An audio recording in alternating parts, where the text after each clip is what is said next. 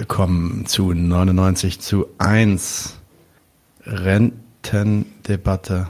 What? Was ist dein Name, Marek? Bist du jetzt Rentendebatte? hm. Du bist Marek. Noch nicht. Noch nicht. Herzlich willkommen zu 99 zu 1. Mein Name ist Nadim und neben mir sitzt der fantastische Marek Schauer mit dem besten T-Shirt aus Berlin.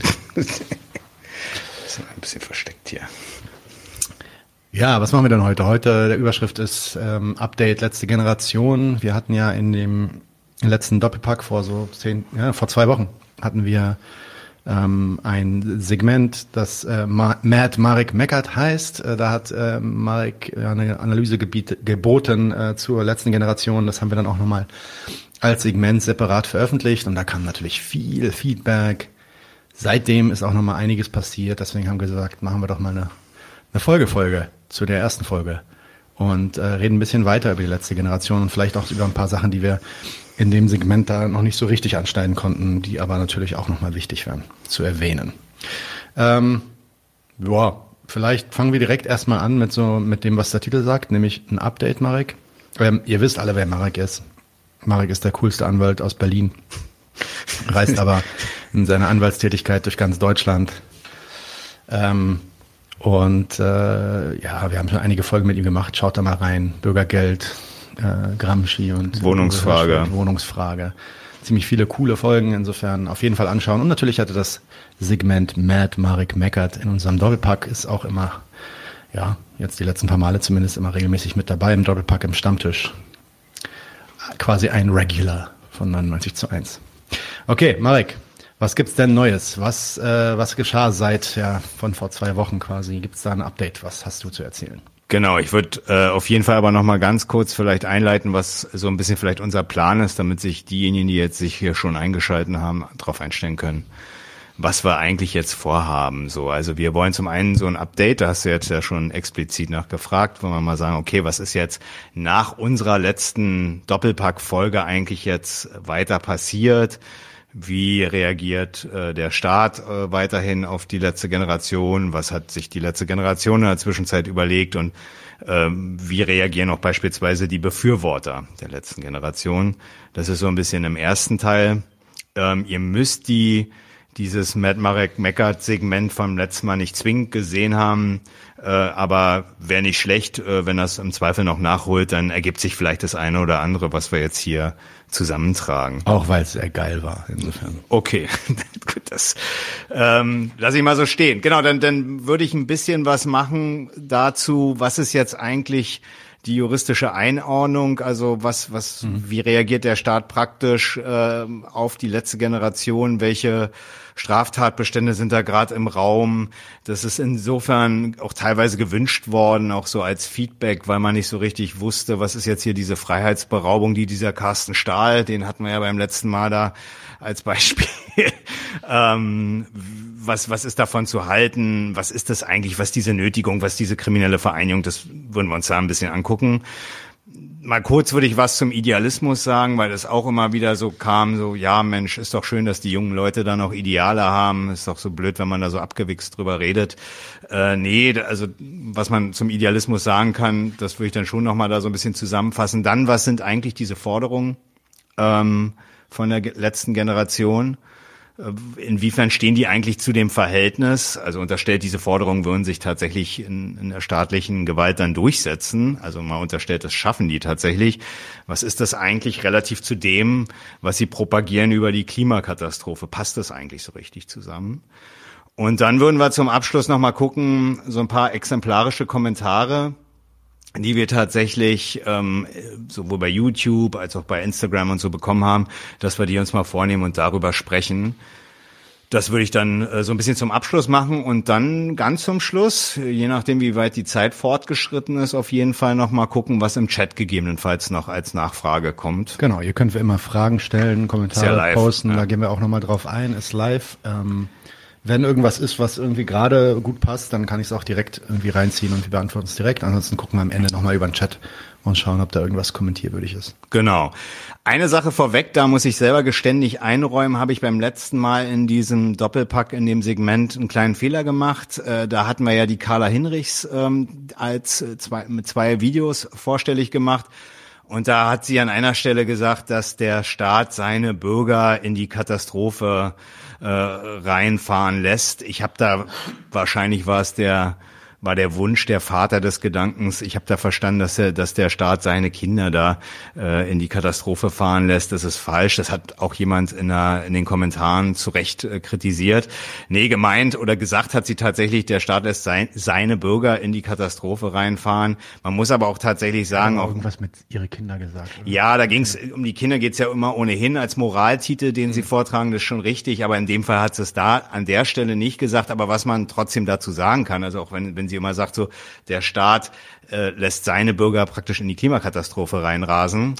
Ähm, dass da immer das Ideal, und das war ja das Thema in diesem letzten Segment, dass der Staat immer im Prinzip als Dienstleister mhm. für seine Bürger gedacht mhm. ist, trotz aller offensichtlich entgegenstehenden Erfahrungen. Aber gut, das ist so vielleicht mal vorweggeschickt und dann starten wir genau mit der Frage, die du jetzt gesagt hast, Nadim. Also was, was geschah weiter? Und da haben wir praktisch ja drei Abteilungen. Einmal die LG halt selbst. Was hat, was hat sie sich jetzt überlegt? Da kam schon der Kommentar von Gurke 161, ne? Also was, was, was machen die jetzt möglicherweise neu?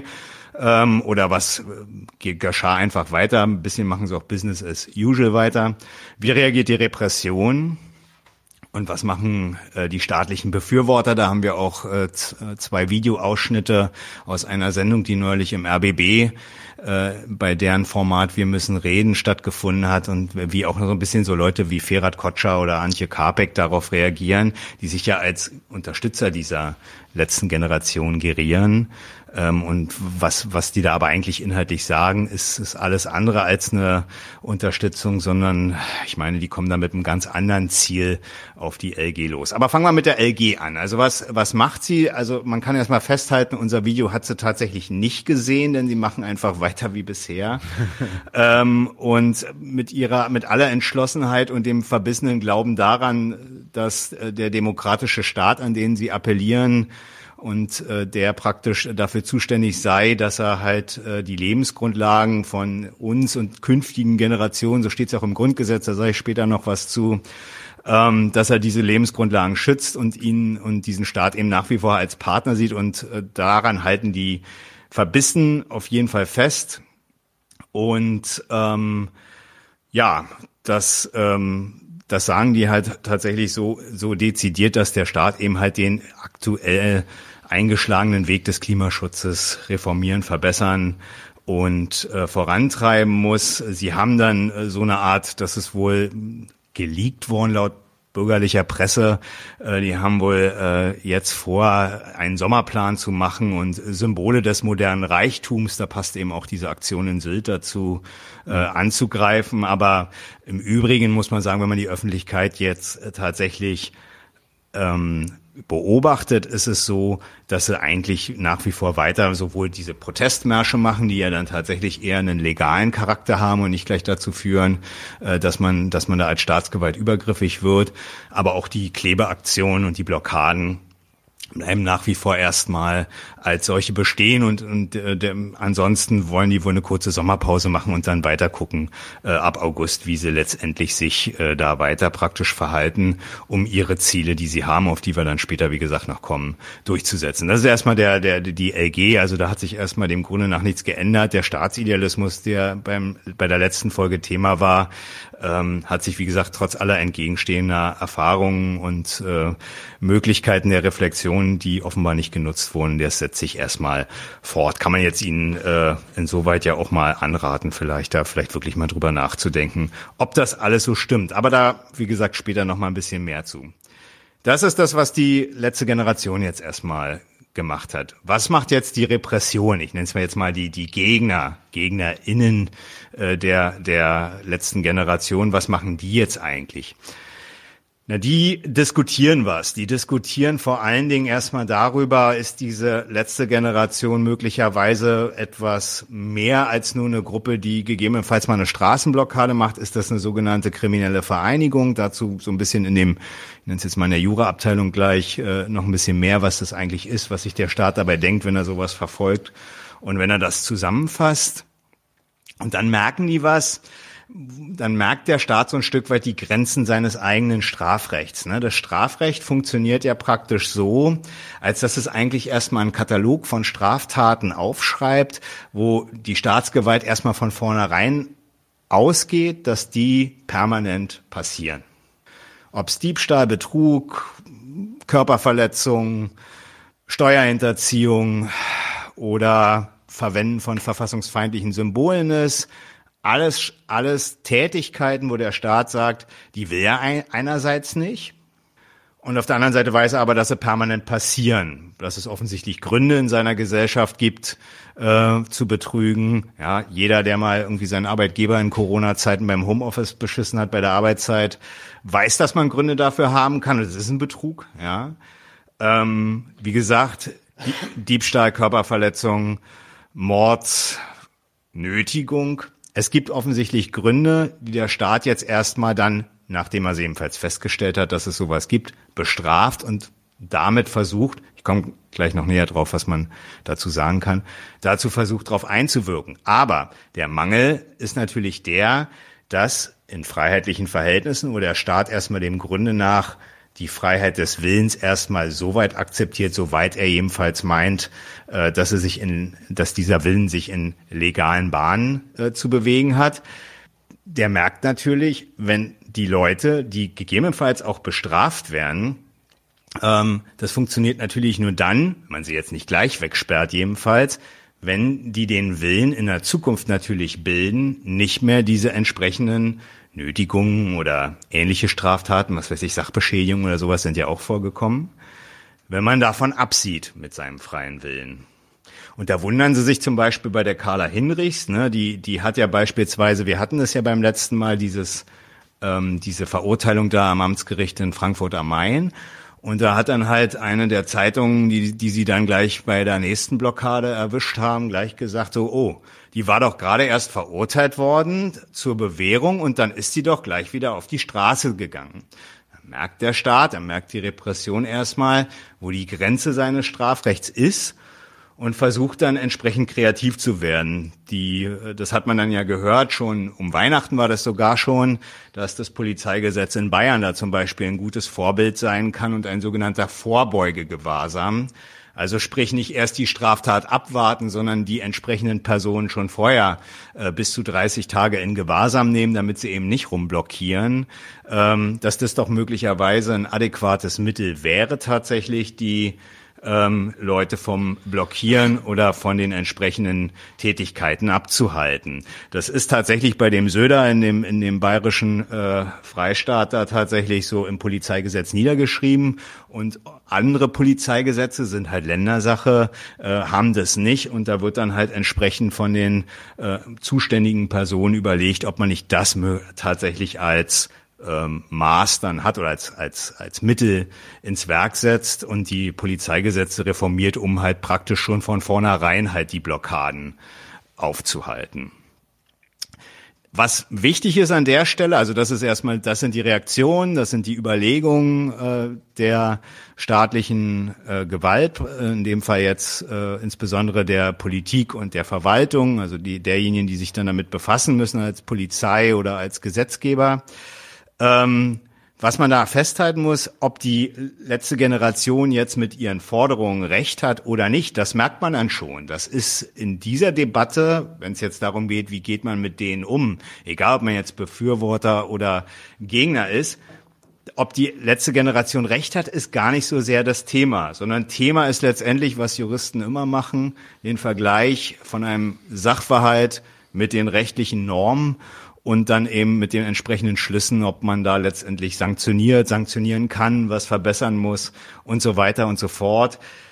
Die LG merkt es letztendlich auch, dass es halt in diesen Auseinandersetzungen mit dem Staat nicht um ihre Forderungen geht, sondern nur um die Frage des Rechts. Also sind sie rechtskon halt, verhalten sie sich rechtskonform oder eben rechtswidrig und versuchen das so ein bisschen so zu ja, also trotzdem ihr, ihr Thema immer auf den Tisch zu packen. Beispielsweise in den Prozessen agieren sie so ein bisschen ähnlich teilweise wie die Rote Armee-Fraktion in den 70er Jahren. Es gibt halt in der Strafprozessordnung diverse Möglichkeiten, wo man praktisch als Angeklagter, als Betroffener eines solchen Prozesses durchaus den einen oder anderen Gedanken in das Strafverfahren einbringen kann. Das äh, ist nicht dazu da, um halt äh, politische Überlegungen reinzuführen, aber die RAF hat das beispielsweise damals, äh, meine ich sogar als erstes so versucht, den, den, den Prozess politisch zu führen und da die ganzen Überlegungen, die sie halt als, ähm, als Organisation hatten, dort reinzubringen und äh, da letztendlich die, die Möglichkeiten da auch seitens des Gerichts begrenzt sind, diese typischen Recht, das typische rechtliche Gehör, was dann der Angeklagte immer bekommen soll, das zu begrenzen, wurde das dann auch teilweise toleriert. Und das ist eben, habe das jetzt so mehrfach gelesen, äh, dass das äh, in den Prozessen von der letzten Generation ähnlich gehandhabt wird. Äh, Sie merken aber letztendlich, dass es eben, und das sagen Ihnen, bescheinigen Ihnen auch immer die Richter, ja, es, Klimaschutz, wichtige Sache, aber darüber habe ich hier nicht zu entscheiden. Ich habe hier zu entscheiden, ob eine Nötigung vorliegt oder eine Sachbeschädigung. Und das habe ich jetzt gemacht. Und so wird es dann entsprechend erstmal abgewatscht. Also ihr, ihr Thema wird dort letztendlich auch nicht behandelt. Und kein Wunder, wie beim letzten Mal, wo dann, dann die Carla Hinrichs dann gesagt hat, ja, ich wundere mich hier, warum stehe ich hier eigentlich und nicht diejenigen, mhm. äh, die, die, die eigentlich hier dafür verantwortlich sind. Nee, ist aber eben letztendlich offenbar nicht Thema. Thema ist eben, ob der Staat diese Handlungen sanktioniert oder nicht.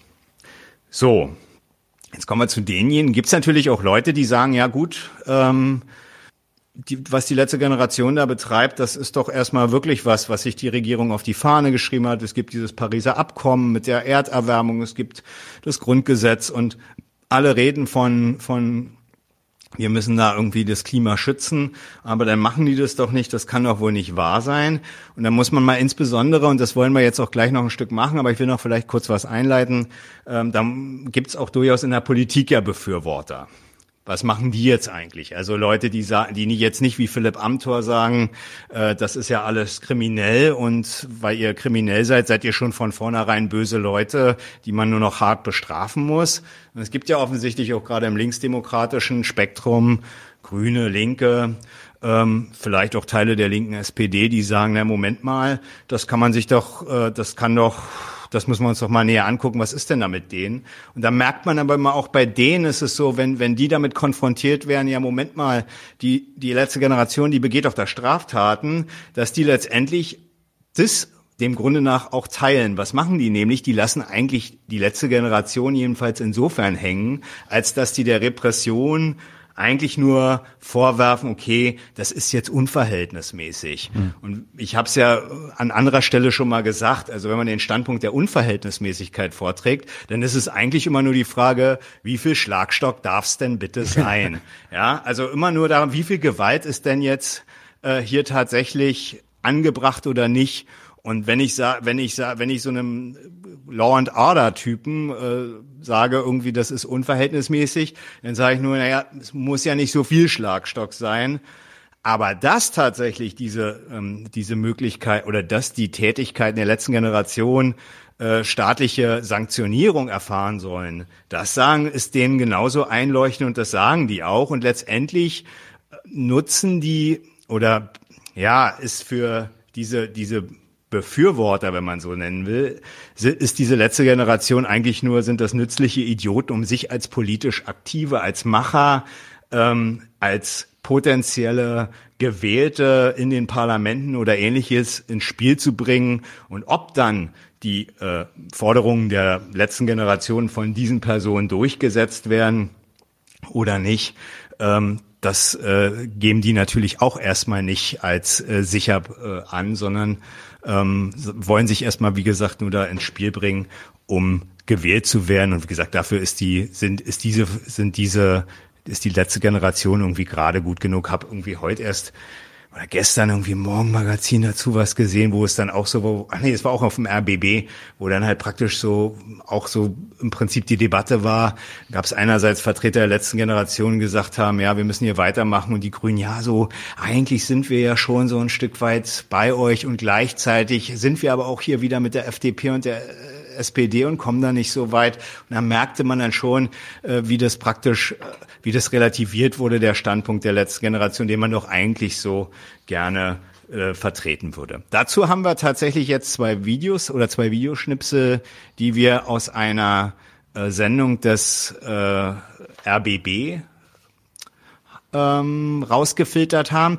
Ich sag noch mal kurz was einleitend. Also wer tatsächlich dieses Video äh, ganz sehen möchte, dem sei das durchaus empfohlen. Das hat äh, sowohl einen gewissen Unterhaltungswert, aber es hat natürlich auch ähm, gerade wenn man die politischen Inhalte dort äh, sich mal näher anschauen will, was sagen jetzt eher die Rechten, was sagen eher die Linken, die linken Demokraten, zur letzten Generation, da ist es sehr gut, aber im Hintergrund, das ist nämlich so eine offene Runde gewesen, haben sich dann so, na, ich nenne es jetzt mal Kritiker der Corona-Maßnahmen eingeschlichen und haben dann irgendwie so äh, ulkige Sprüche gebracht, wie äh, der menschengemachte Klimawandel ist falsch oder ist gelogen und haben dann halt äh, so, so ihre Sprüche, Friede, Freiheit, keine Diktatur und sowas gesagt. Und die Demokraten, insbesondere die Antje Karpek von den Grünen, die reagiert da auch teilweise ein bisschen zum Fremdschämen kann man sich angucken, ist jetzt äh, eher so der Gossip an der Stelle. Aber das Interessante ist eben wirklich nochmal so als Beispiel, wie sich halt gerade so Linke, die sich so als Befürworter der letzten Generation ja hier gerieren, ähm, wie die eigentlich jetzt damit umgehen und wie zynisch eigentlich auch deren Verhältnis zur letzten Generation ist. Das sollte sich vielleicht auch mal, sollten sich vielleicht auch die Freunde der letzten Generation mal genauer anschauen. Aber wir gucken uns das jetzt eher gemeinsam an. Wir haben da erst Antje Kapek von den Grünen, und dann Ferhat Kotscher von der Linken und dann lass uns das einfach mal anschauen. Ab 14.05 ist die 14.05, ja. Oh, ja, so. Ah, bisschen noch. Ah, ist der CDU-Fuzzi noch? Ja. Da haben wir es. Okay. Dann lass mal Antje Karpek sprechen, ja. Genau, Vollbild ist. Dann drücke ich auf Start und ich hoffe, ihr hört alle gut. Kapek äh, von den Grünen, Sie waren bis vor kurzem Teil des äh, Senats. Jetzt sind Sie, also die Grünen, jetzt sind Sie in der Opposition. Ähm, ist es zu heftig, wie gegen die letzte Generation, gegen die Klimakleber, gegen die Aktivisten vorgegangen wird? Nun gab es auch eine Razzia, es wird geprüft, ob es eine kriminelle Vereinigung ist. Ist Ihnen das mit Kanonen auf Spatzen geschossen? Ich glaube, das ist es definitiv, vor allem wenn man einmal bedenkt, ähm, dass wir zeitgleich ähm, die fehlenden Razzien gegen Reichsbürger haben. Das äh, lief alles äh, letzte Woche. Da haben wir oh, Waffenarsenale, äh, da haben wir Vereinigungen, die den Staat abschaffen wollen. Ähm, das halte ich für tatsächlich gefährlich. Ich muss Ihnen aber eins sagen. Ich finde es natürlich äh, gerechtfertigt, dass ich mich über politischen Protest aufrege. Geht mir auch manchmal so. Da ist man manchmal sogar sauer oder anderer Meinung. Alles kein Ding. Trotz alledem ist das die Versammlungsfreiheit erstmal ein Grundrecht. Und dann hört man immer, wie jetzt hier auch, bei Nötigung hört es auf. Und ich muss Ihnen mal ganz ehrlich eins sagen, auch nach den Bildern, die wir gerade gesehen haben, Politiker, die in den Raum stellen, es würde sich hier pauschal um Nötigung handeln, die sind meines Erachtens nach Brandzünder auf einer ähm, Situation, in der Bürger mittlerweile gezielt mit Gewalt gegen andere Bürger vorgehen, obwohl wir alle wissen, dass es keine pauschale Nötigung gibt, sondern dass das im Einzelfall zu prüfen ist.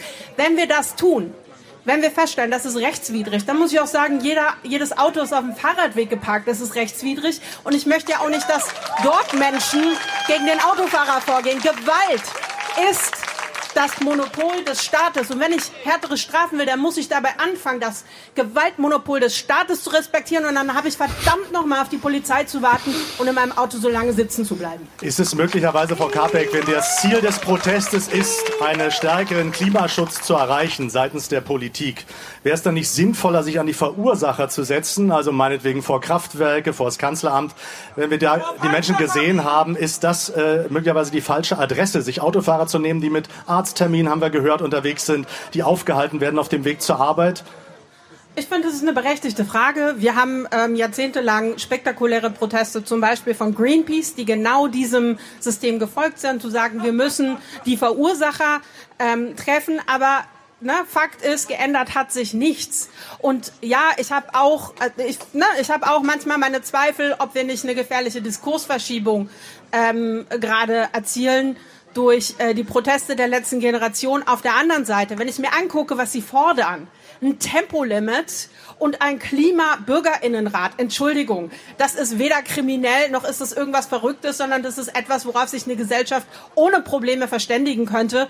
Und dann ähm, glaube ich, ist es auch erstmal legitim zu sagen, dafür protestieren wir. Selbst wenn mir die Form des Protestes nicht gefallen mag, es ist nochmal ein Grundrecht. Gunnar Schupirius. Den. Genau, nehmen wir jetzt noch den Fahrrad gleich dazu. Ich kann da gleich dann was zu sagen, sowohl zu ihr als auch zu ihm. Ähm, 1831. Genau, warte. 1839, okay. Komm, Ferrat. Da ist er, sehr gut. Okay, weiter geht's. Politischer Sprecher der Linken im Abgeordnetenhaus. Unter anderem ist er das. Äh, Herr Kotschak, da geht's aber auch immer wieder um, nicht bloß um Forderung Tempo äh, 29-Euro-Ticket äh, und äh, mehr ÖPNV äh, und Tempolimit. Da geht's auch um einen Systemwechsel. Äh, muss da der Staat nicht hellhörig werden? Naja, was, was meinen die Protestierenden mit einem Systemwechsel? Es geht um ein Wirtschaftssystem, der auf Profitmaximierung orientiert ist, ein System, in dem Mensch, Tier und Natur für die Profite einiger weniger ausgebeutet werden. Und da über Systemwechsel zu reden, heißt nicht, dass sie die Demokratie umwerfen wollen, sondern es geht nur darum, dass wir Wirtschaften anders denken müssen dass wir wirklich über Wachstum das anders denken nicht, müssen. Wissen, doch, Augenblick, Augenblick, ich wollte Sie Ihnen wissen, noch, doch, Augenblick, ich muss, wollte zu Ihnen auch noch was sagen. Und zwar, Sie haben eben gesagt, Politik wird in den Parlamenten gemacht, da wo Sie sitzen. Stimmt nicht. Wie haben wir denn das Frauenwahlrecht überhaupt? Äh, Sie sitzen doch selber da drin. Ja, Machen Sie keine Politik? Politik wird auch von der Straße aus gemacht. Warum haben denn jetzt alle Parteien äh, Klimapolitik in ihren Wahlprogrammen? Weil Fridays for Future seit 2019 auf den Straßen ist. Und davor hatten sie das. Das, das stimmt doch überhaupt ist wichtig, dass wir auf den Straßen mobilisieren. Aber, aber, ich finde die Kritik berechtigt, dass wir darüber nachdenken, okay, ist diese Form des Protestes, Straßen zu blockieren, genau die richtige Form oder nicht? Und darüber wird auch in der Klimabewegung kritisch diskutiert. Es geht darum, ist es richtig wirklich, dann die Menschen, die pendeln oder zur Arbeit fahren, zu blockieren? Oder sollten wir nicht lieber die Großkonzerne blockieren, die Reichen, die wirklich für die Klimakatastrophe verantwortlich sind? Und darüber sollten wir diskutieren. Aber dennoch, ich möchte auch äh, Präventivgewahrsam nochmal eingehen und auf die ganzen rechtlichen äh, Hintergründe. Da geht es doch darum, dass hier wirklich mit, wirklich mit Kanonen auf Spatzen geschossen wird. Sogar das Bundesverfassungsgericht sagt, dass dass Sitzblockaden von der Versammlungsfreiheit gedeckt sind. Präventivgewahrsam soll nur, wenn wirklich eine Gefahr für die öffentliche Sicherheit droht, äh, angewendet werden. Und hier gehen wir wirklich in eine falsche Richtung. Klimaaktivismus Koschak, ist kein Sie, Verbrechen. Herr Koschak, ich muss Sie kurz unterbrechen. Okay. Okay. Fangen wir mal mit Ferat Kotschak, heißt er nicht, nicht Kotschak. Äh, Ferat, Ferat Kotschak, fangen wir mal mit dem tatsächlich an. Also beide, sowohl er als auch ne, die Antje Karpek haben gesagt, wie ich es einleitend gesagt hatte, das ist äh, mit, mit Kanonen auf Spatzen, das ist unverhältnismäßig, also im Sinne von, ja, staatliche Gewalt, okay, wenn es Straftaten bekämpft werden sollen, ja, aber vielleicht jetzt nicht so in dem Maße. Und man muss übrigens auch eine Korrektur da machen, aber das mache ich gleich bei der bei der Carpic noch ein bisschen genauer. Ähm, also das, was er da zum Bundesverfassungsgericht sagt, dass es jetzt erstmal der, ein Grundrecht ist, was die da machen, das stimmt so abstrakt nicht, sonst wären sie auch nicht verurteilt worden. Ne? Also das ist äh, auch tatsächlich die Wahrheit, aber da gleich noch ein bisschen mehr zu. Aber man merkt tatsächlich bei ihm, er sagt ja auch selber, er findet es nicht in Ordnung. Was? Bitte? Unser Stream wurde unterbrochen. Halt oh. mal deinen, halt mal deinen okay. Fort. Sollte gleich wieder zurückkommen. Wir waren ich würde sagen, wir fangen nochmal an mit Ferhat Kotschak. Ähm, wir waren nämlich bei ja. äh, dem, du wolltest zuerst auf, den, auf das zweite Video eingehen. Ja? Genau. Ich hoffe, die, die, Videos habt ihr noch gesehen. Ich glaube, ihr habt sie noch gesehen. ähm, genau. Los geht's. Ja, genau. Also der Punkt war ja der, wir hatten zuletzt äh, Ferhat Kotschak äh, tatsächlich äh, noch gesehen, hoffentlich, aber wenn, selbst wenn nicht, dann vielleicht noch so den kurzen Hinweis. Also der hat letztendlich das, was ich einleitend gesagt hatte, äh, ziemlich explizit gemacht. Er hat nämlich gesagt, ja, ähm, die Klimabewegung äh, diskutiert da auch drum, ob diese Sorte äh, Blockade wirklich was Gutes ist. Er sagte, man sollte eher die Reichen blockieren. Hm. Bleibt, bleibt da jetzt offen, was er damit meint, aber offensichtlich äh, sagt er schon, dass er, dass er der, der Sache nach Recht gibt, dass es eben zu viel staatliche Gewalt, also nicht, dass er dagegen ist, aber äh, zu viel ist mit Kanonen auf Spatzen und dass es offensichtlich auch eine Sache ist, die vielleicht nicht so gut geeignet ist, aber bleibt dann jetzt erstmal offen. Bei der CAPEC ist es auf jeden Fall ziemlich deutlich, wobei, nee, was heißt ziemlich deutlich? Bei der CAPEC ist es so, klar, sie macht auch den Standpunkt der Unverhältnismäßigkeit, also immer dessen, äh, wie viel staatliche Gewalt ist denn jetzt tatsächlich angebracht, um äh, solchen Störungen Herr zu werden. Also das sagt sie schon. Die ist aber geschickt. Also wenn ihr das tatsächlich, ah, Stummer Zwang sagt, beide waren, Videos waren zu sehen, sehr gut. Ähm, also, die macht es ganz geschickt. Und die macht was, äh, was erstmal tatsächlich auch ein Fünkchen Wahrheit hat, aber gleichzeitig eben trotzdem das Gleiche meint, nämlich, dass sie auch auf demselben Standpunkt ist, dass man praktisch mit solchen Störungen halt mit der staatlichen Gewalt und dem Gewaltmonopol, das hält sie ja sogar noch hoch in dem Video, dass man damit umgehen muss. Sie macht aber immer das so ein bisschen negativ und umgekehrt, also rhetorisch auf jeden Fall sehr geschickt, man muss da sehr genau hinhören. Was hat sie nämlich gemacht? Sie hat gesagt, naja, wenn eine Nötigung oder wenn eine, eine Aktion, so muss man erstmal sagen, eine Aktion der letzten Generation auf der Straße stattfindet, dann ist das nicht zwingend eine Straftat.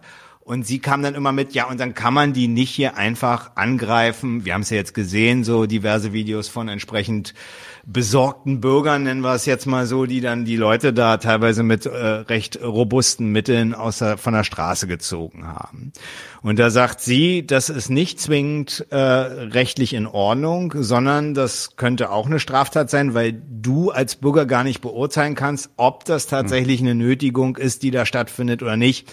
Und da hat sie einen Punkt, da hat sie einen Punkt, den Ferhat äh, Kotschak tatsächlich äh, nicht gut dargestellt hat oder falsch dargestellt hat, muss man sagen. Es gibt halt ein Urteil vom Bundesverfassungsgericht aus 2011 oder 12.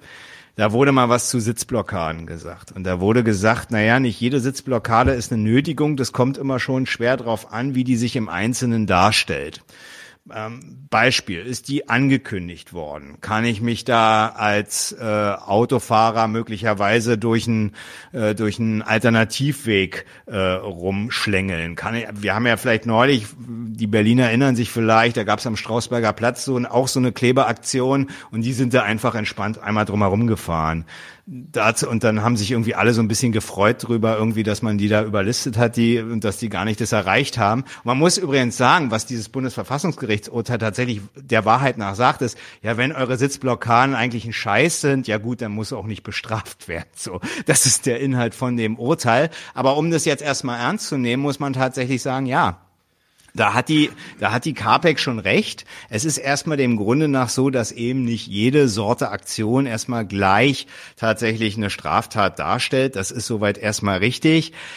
Wenn sie es allerdings nicht ankündigen und wenn eben sie erfolgreich sein wollen, dann wird das schwer eben äh, anders zu beurteilen sein tatsächlich. Und dann sagt sie selber, ja, dann muss eben im Zweifel, im Umkehrschluss jedenfalls, sie sagt so explizit nicht, aber das kommt letztendlich aus ihrer Argumentation im Umkehrschluss raus, ja, dann muss man bei solchen Leuten natürlich auch entsprechend zuschlagen. Sie sagte selber, da muss man eben warten, bis die Polizei kommt. Ja, und was macht denn die Polizei? Die stellt dann eben die Ermittlungen an, die dafür notwendig sind, um festzustellen, äh, ob die äh, entsprechenden Personen, die sich da dann auf der Straße aufhalten, eben Straftäter sind oder nicht, was denn sonst? Ja, also das sollte sich vielleicht mal die letzte Generation diese zynischen äh, und überhaupt nicht befürwortenden Worte von von äh, den Grünen, die sie ja eigentlich immer ganz gut fanden oder finden, das sollten die sich mal überlegen, ob das nicht möglicherweise auch nicht unbedingt ihre Freunde sind. Genau, das äh, zu den staatlichen oder jedenfalls staatsnahen Be Befürwortern äh, der letzten Generation. Was macht das Volk? Das war noch so ein bisschen so ein, kleiner Ab Nachklapp hier. Ja, die sind im Prinzip analog, äh, so patriotisch wie letztendlich unser Volk ja nun mal ist, genauso gespalten. Äh, die einen sagen, es kann gar nicht genug Gewalt geben gegen die Leute. Es dürfte auch aktuell die Mehrheit sein, würde ich jetzt mal so vorsichtig sagen. Es gibt aber auch durchaus, kann man überhaupt nicht verhehlen, stimmt ja auch, äh, Spendensupport und äh, entsprechende eine Unterstützung äh, von den Leuten, die das eben anders sehen. Ähm, das soll gar nicht äh, unter den Tisch gekehrt werden. Aber das ist jetzt erstmal vielleicht bis hierhin der Stand jetzt nach unserem letzten Doppelpack und äh, dem Matt Marek Meckert äh, Segment. Nice. Wollen wir wollen wir an der Stelle mal gucken, ob da irgendwas interessant ist bei den Kommentaren oder ich, soll ich einfach nahtlos? Schon, es gibt schon was, allerdings ist das glaube ich eher für später. Ja, ich weiß nicht. Ähm, das, das machen wir später. Ich speichere die mal hier, die beiden Nachrichten, die ich hier drin habe. Okay. Ähm, du sammelst einfach. Ich sammel und wir können uns die dann im Nachhinein angucken. Wenn irgendwas passt, sage ich schon Bescheid.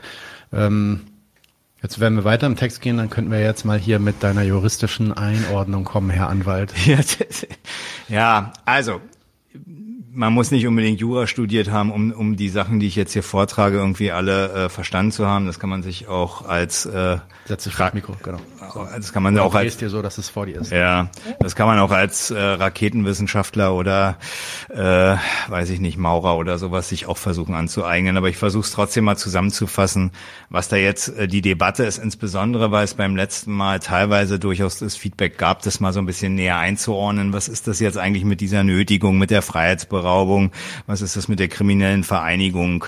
Und das, äh, was hat dieser Carsten Stahl da gesagt, wenn er dann sagt, ja, das ist, ist doch eine Freiheitsberaubung, ist doch viel schlimmer. Ich versuche das so wenig seminaristisch zu machen, wie ja man das als Nichtjurist tatsächlich sich überhaupt kann. ja, also ich versuche so einfach wie möglich zu machen, weil es äh, auch keinen Sinn ergibt, jetzt hier irgendwie ein ellenlanges Jura-Seminar zu machen. Das äh, so so ein Jura-Nerd-Talk kann ich niemandem empfehlen. Das ist unglaublich anstrengend.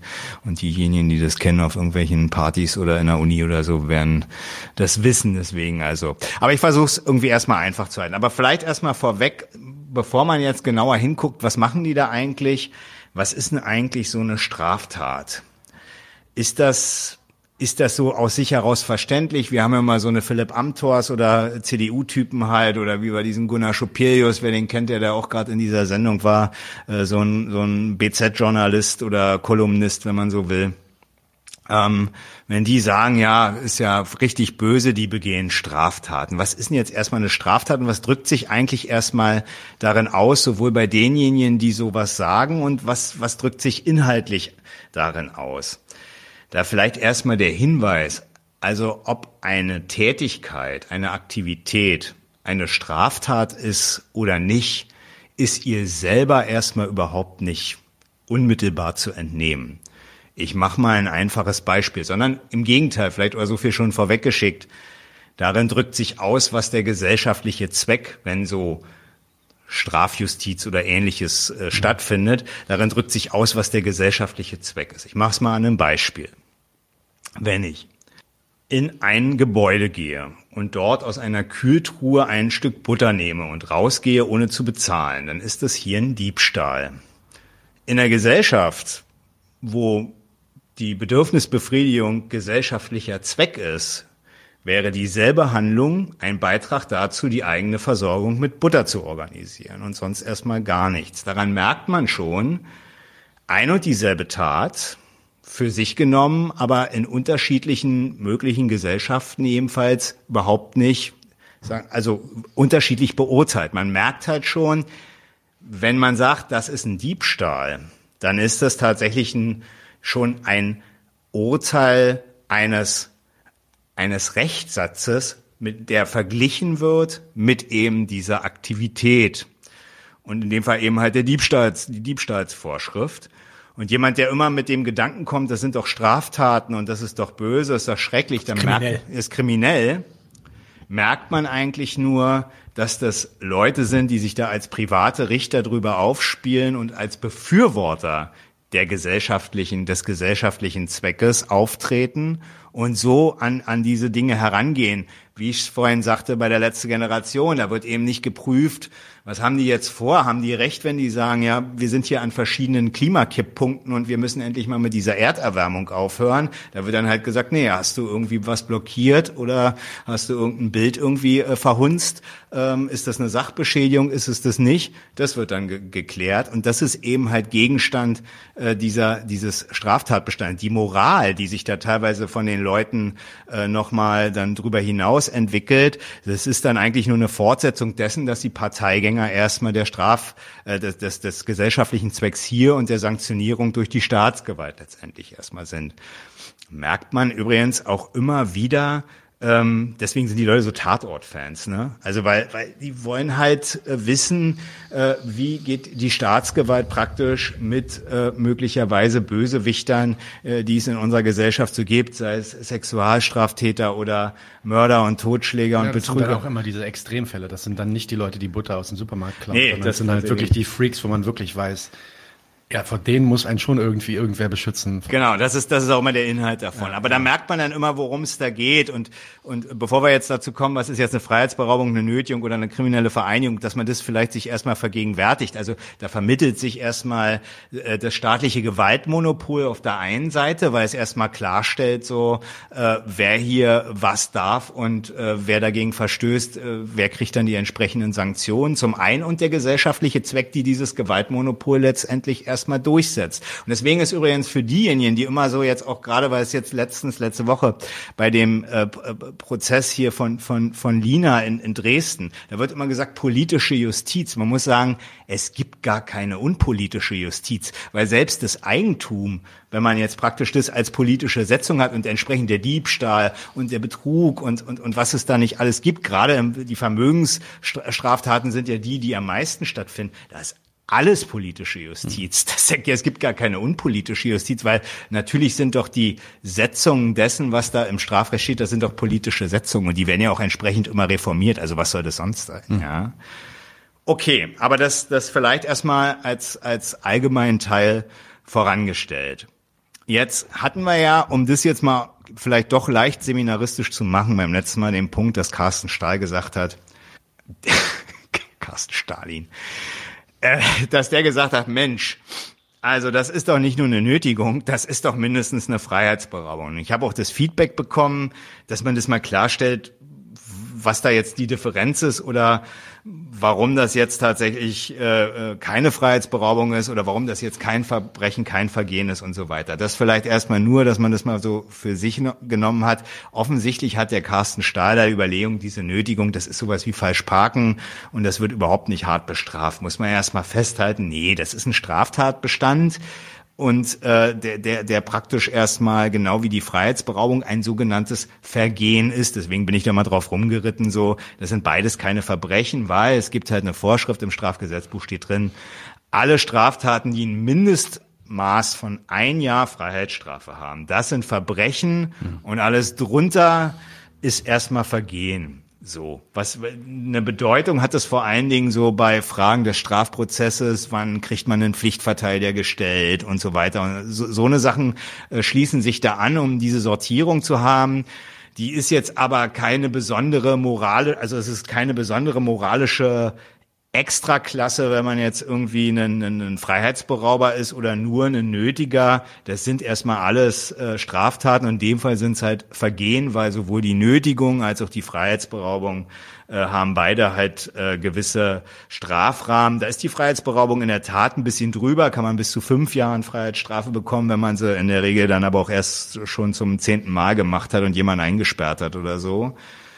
Ähm, und äh, bei einer Nötigung sind es nur maximal drei, drei Jahre äh, Freiheitsstrafe. Also da merkt man so ein bisschen, da ist eine gewisse Differenz, aber keine, wie der Carsten Stahl es hier meint, äh, vorgetragen zu haben. Eine, die irgendwie ums Ganze letztendlich besteht. Ja. Gut, das vielleicht erstmal so den seminaristischen Teil jetzt, dass man äh, vielleicht mal irgendwie auf dem Schirm hat, okay, was ist ein Vergehen, was ist ein Verbrechen, was, aber was ist denn jetzt eigentlich auch nochmal im Hinblick auf das, was ich gerade gesagt habe.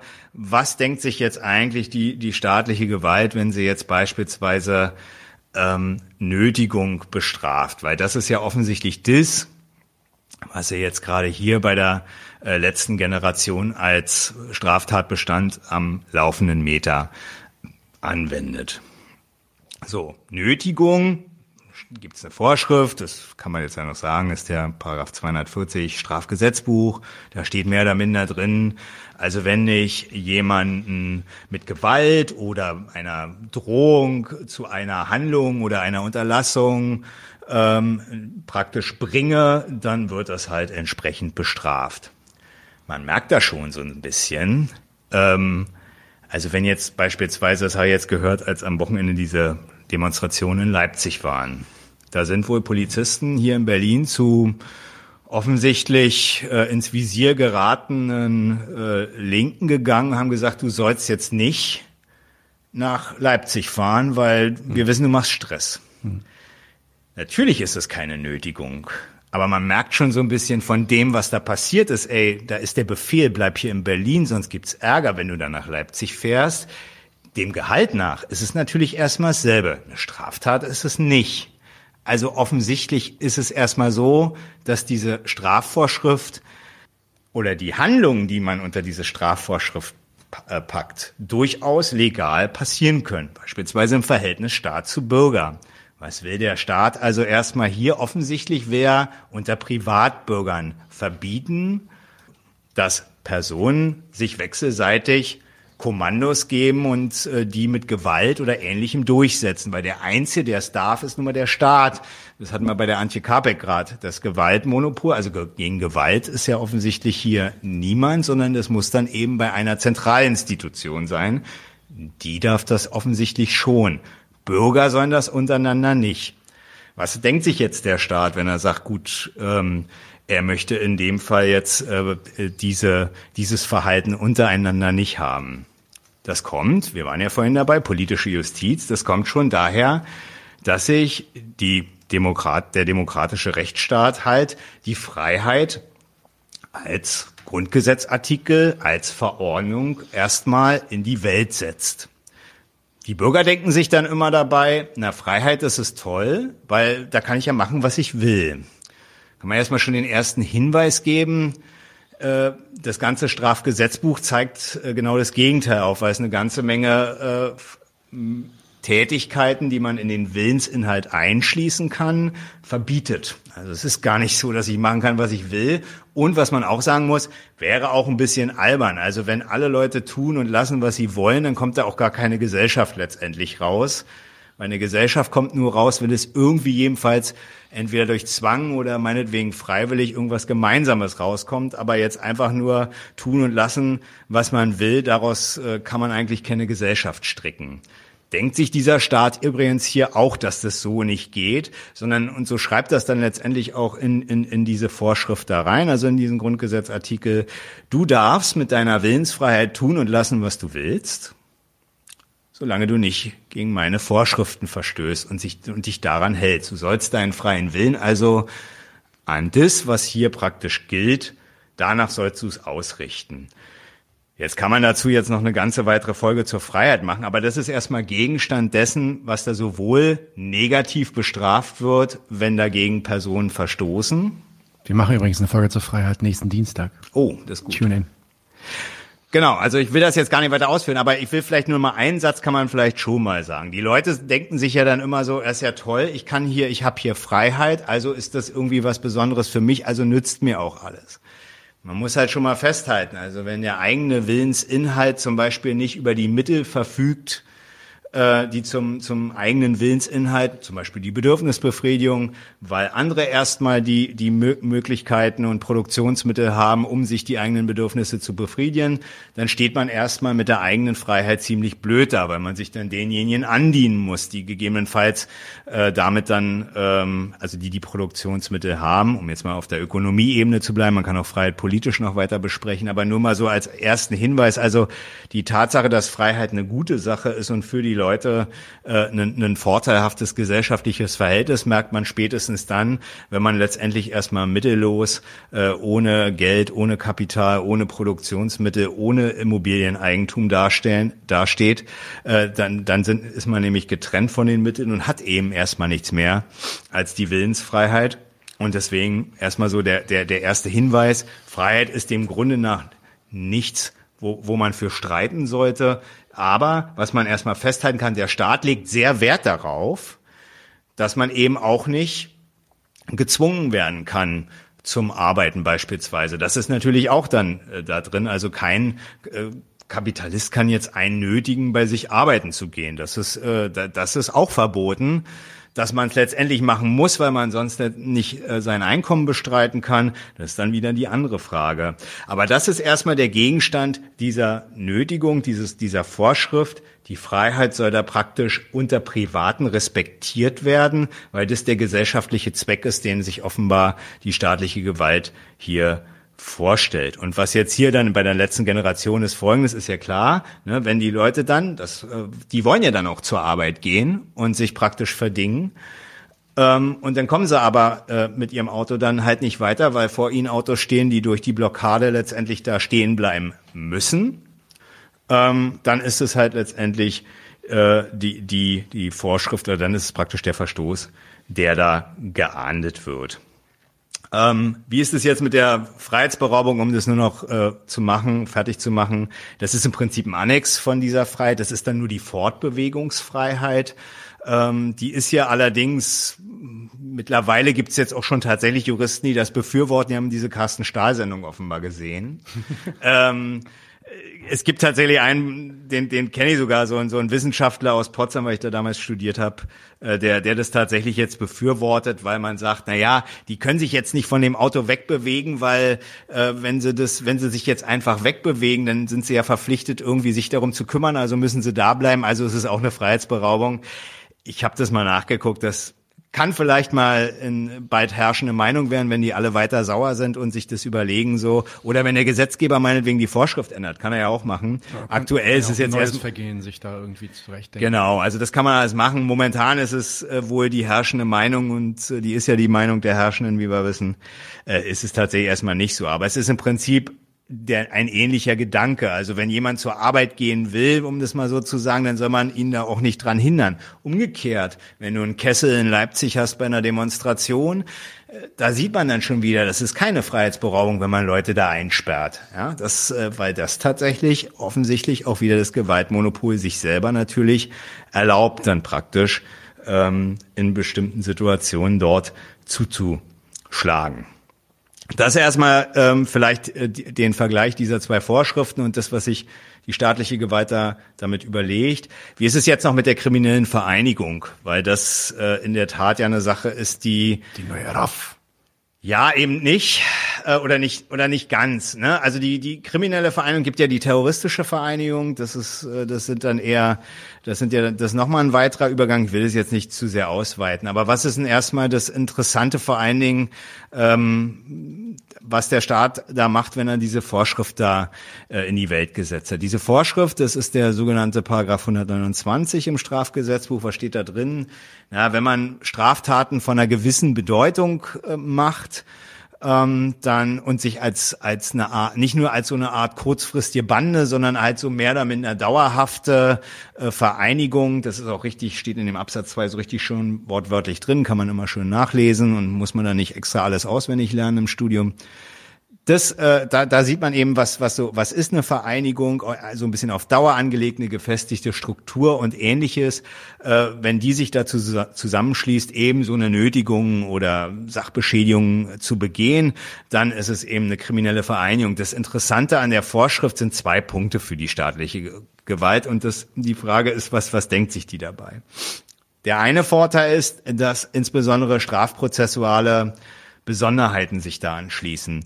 Online-Durchsuchung, Telekommunikationsüberwachung. Ja, wenn du jetzt äh, beispielsweise mit mir telefonierst und äh, du gerne mal, äh, was weiß ich, den einen oder anderen umbox und sagst du, du willst ja deinen Nebenbuhler irgendwie umhauen, das wird nicht überwacht, weil das ist so eine einfache Körperverletzung, interessiert den Staat. Hast du jetzt, hast du jetzt alles hier offengelegt? wir sind live, Junge, ich kann das nicht mehr rausschneiden.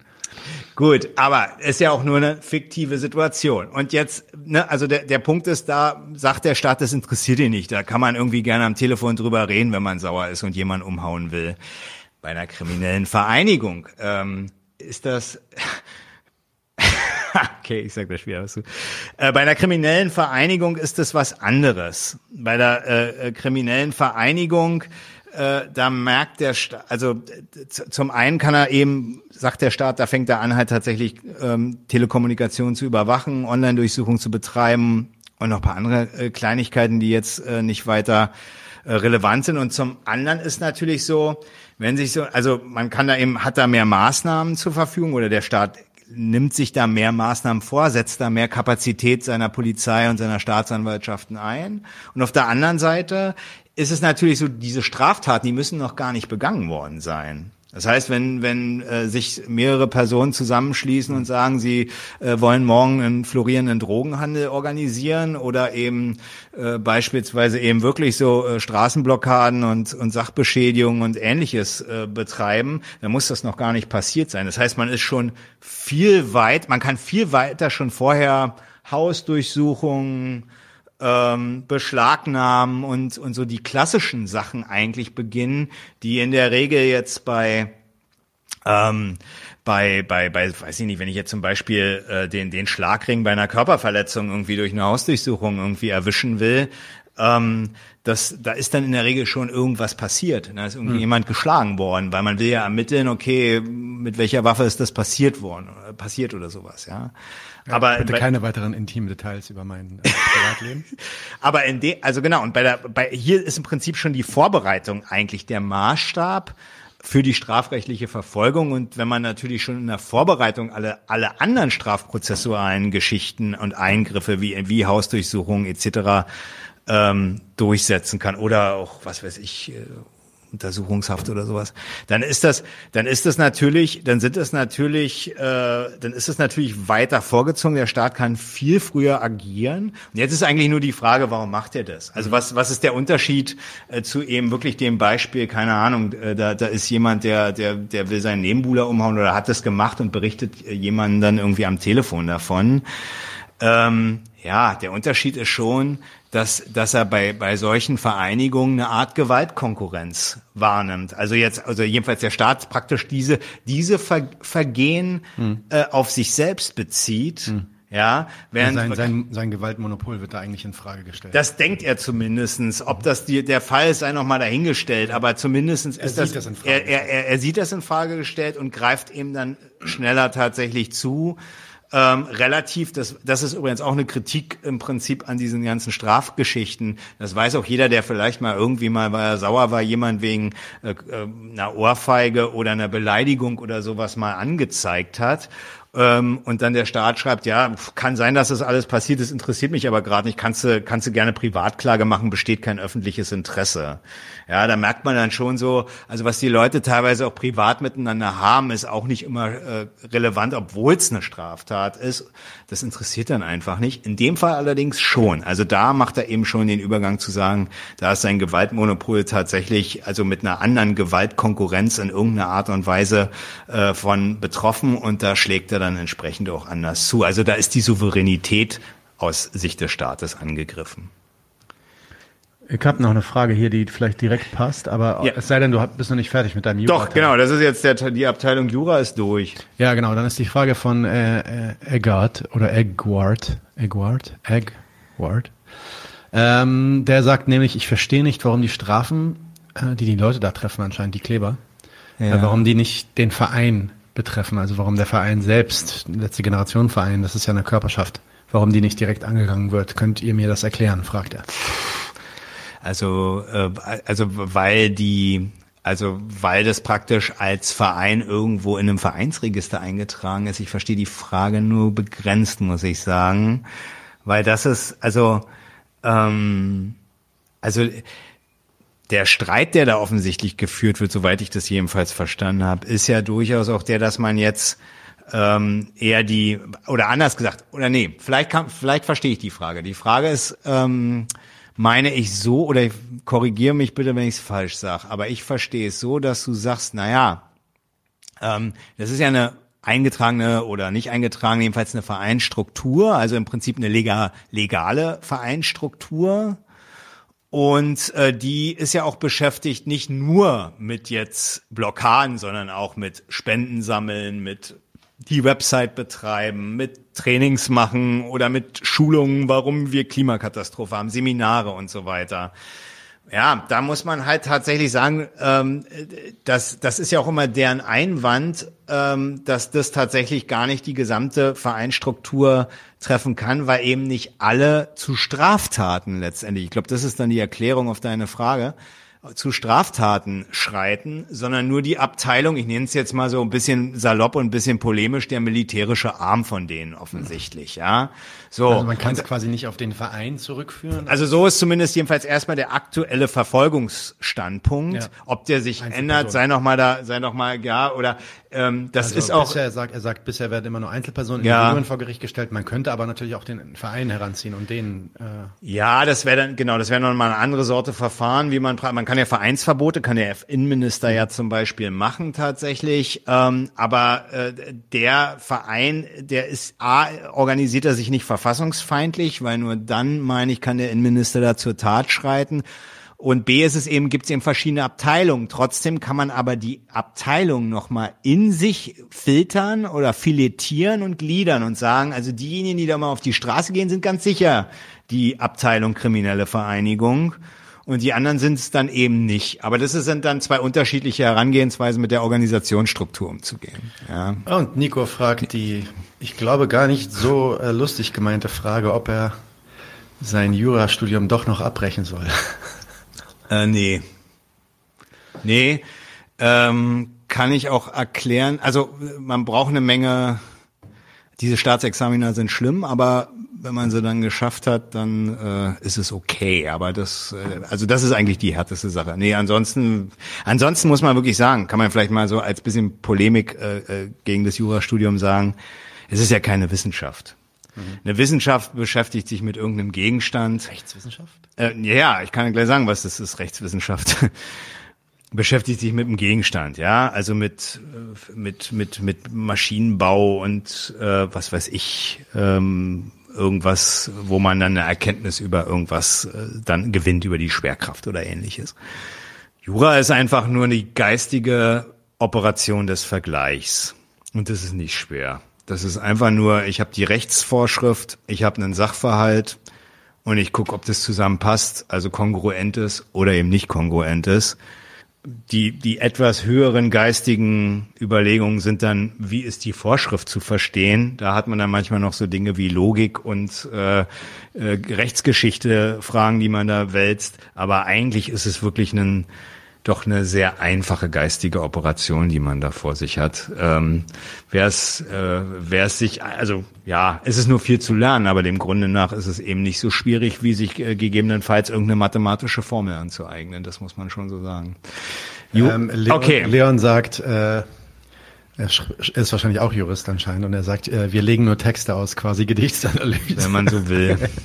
Okay, Eggert sagt, ja, vielleicht kann ich da was sagen. Er versteht das nur so halb, weil polemisch sagt er, ja, die Hezbollah hat auch karitative Abteilung. Naja, also Damit kommen die ja auch immer. Ne? Also das, das das sagen, die Hezbollah gibt's nicht in, in, in Deutschland. Das ist auch kein deutscher Verein, ähm, der irgendwie verboten werden könnte. Und das ist eine, ja, das ist eine, eine internationale, dem äh, westlich, den westlichen Staaten feindlich gesinnte Miliz. Aber doch erstmal eine politische Organisation im Libanon, die ja wirklich sagt, äh, sie, sie, sie ist ja nicht wirklich nur militant. Das stimmt ja tatsächlich. Also die, diese, diese, die kommt ja auch immer damit, sie sind auch sozial und sowas. Hezbollah heißt Armee Gottes. Ja, das gut. heißt, das ist eine militante, definitiv eine militante Organisation, die sich als eine Widerstandsgruppe sieht. Okay. Und da, ich meine, das ist ein schlechter Vergleich. Jetzt, Ich meine, das, natürlich sind das die Feinde und die wird man dann auch hier nicht, äh, die kriegen hier keinen gemeinnützigen e.V., wenn sie den anmelden. Da kannst du Gut, aber das ist ja jetzt einfach nur die, die Fortsetzung des Themas, was wir vorher hatten. Irgendwie, wie ist das jetzt mit dem Verein und äh, wie, wie geht man die Struktur nicht an? Aber ich glaube, man schweift jetzt dann so ein bisschen ab hier. Ja, ja, genau. Also die haben, die haben hier ein Verbot, das ist richtig. Ähm, auch weil, auch wenn sie karitative Abteilungen haben. Ähm, Okay. ja. Okay, gut, aber jetzt, dann haben wir, glaube ich, wir können ja noch immer gucken, was also, was jetzt tatsächlich dann noch an Fragen offen bleibt. Rede doch mal ein bisschen über den LG-Idealismus. Da wollten wir doch auch noch zu kommen. Da wollte ich gar Haben nicht. wir Also, ein bisschen schon äh, uns beschwert in der in der äh, Matt Marek Meckert Folge letztes Mal. Mhm.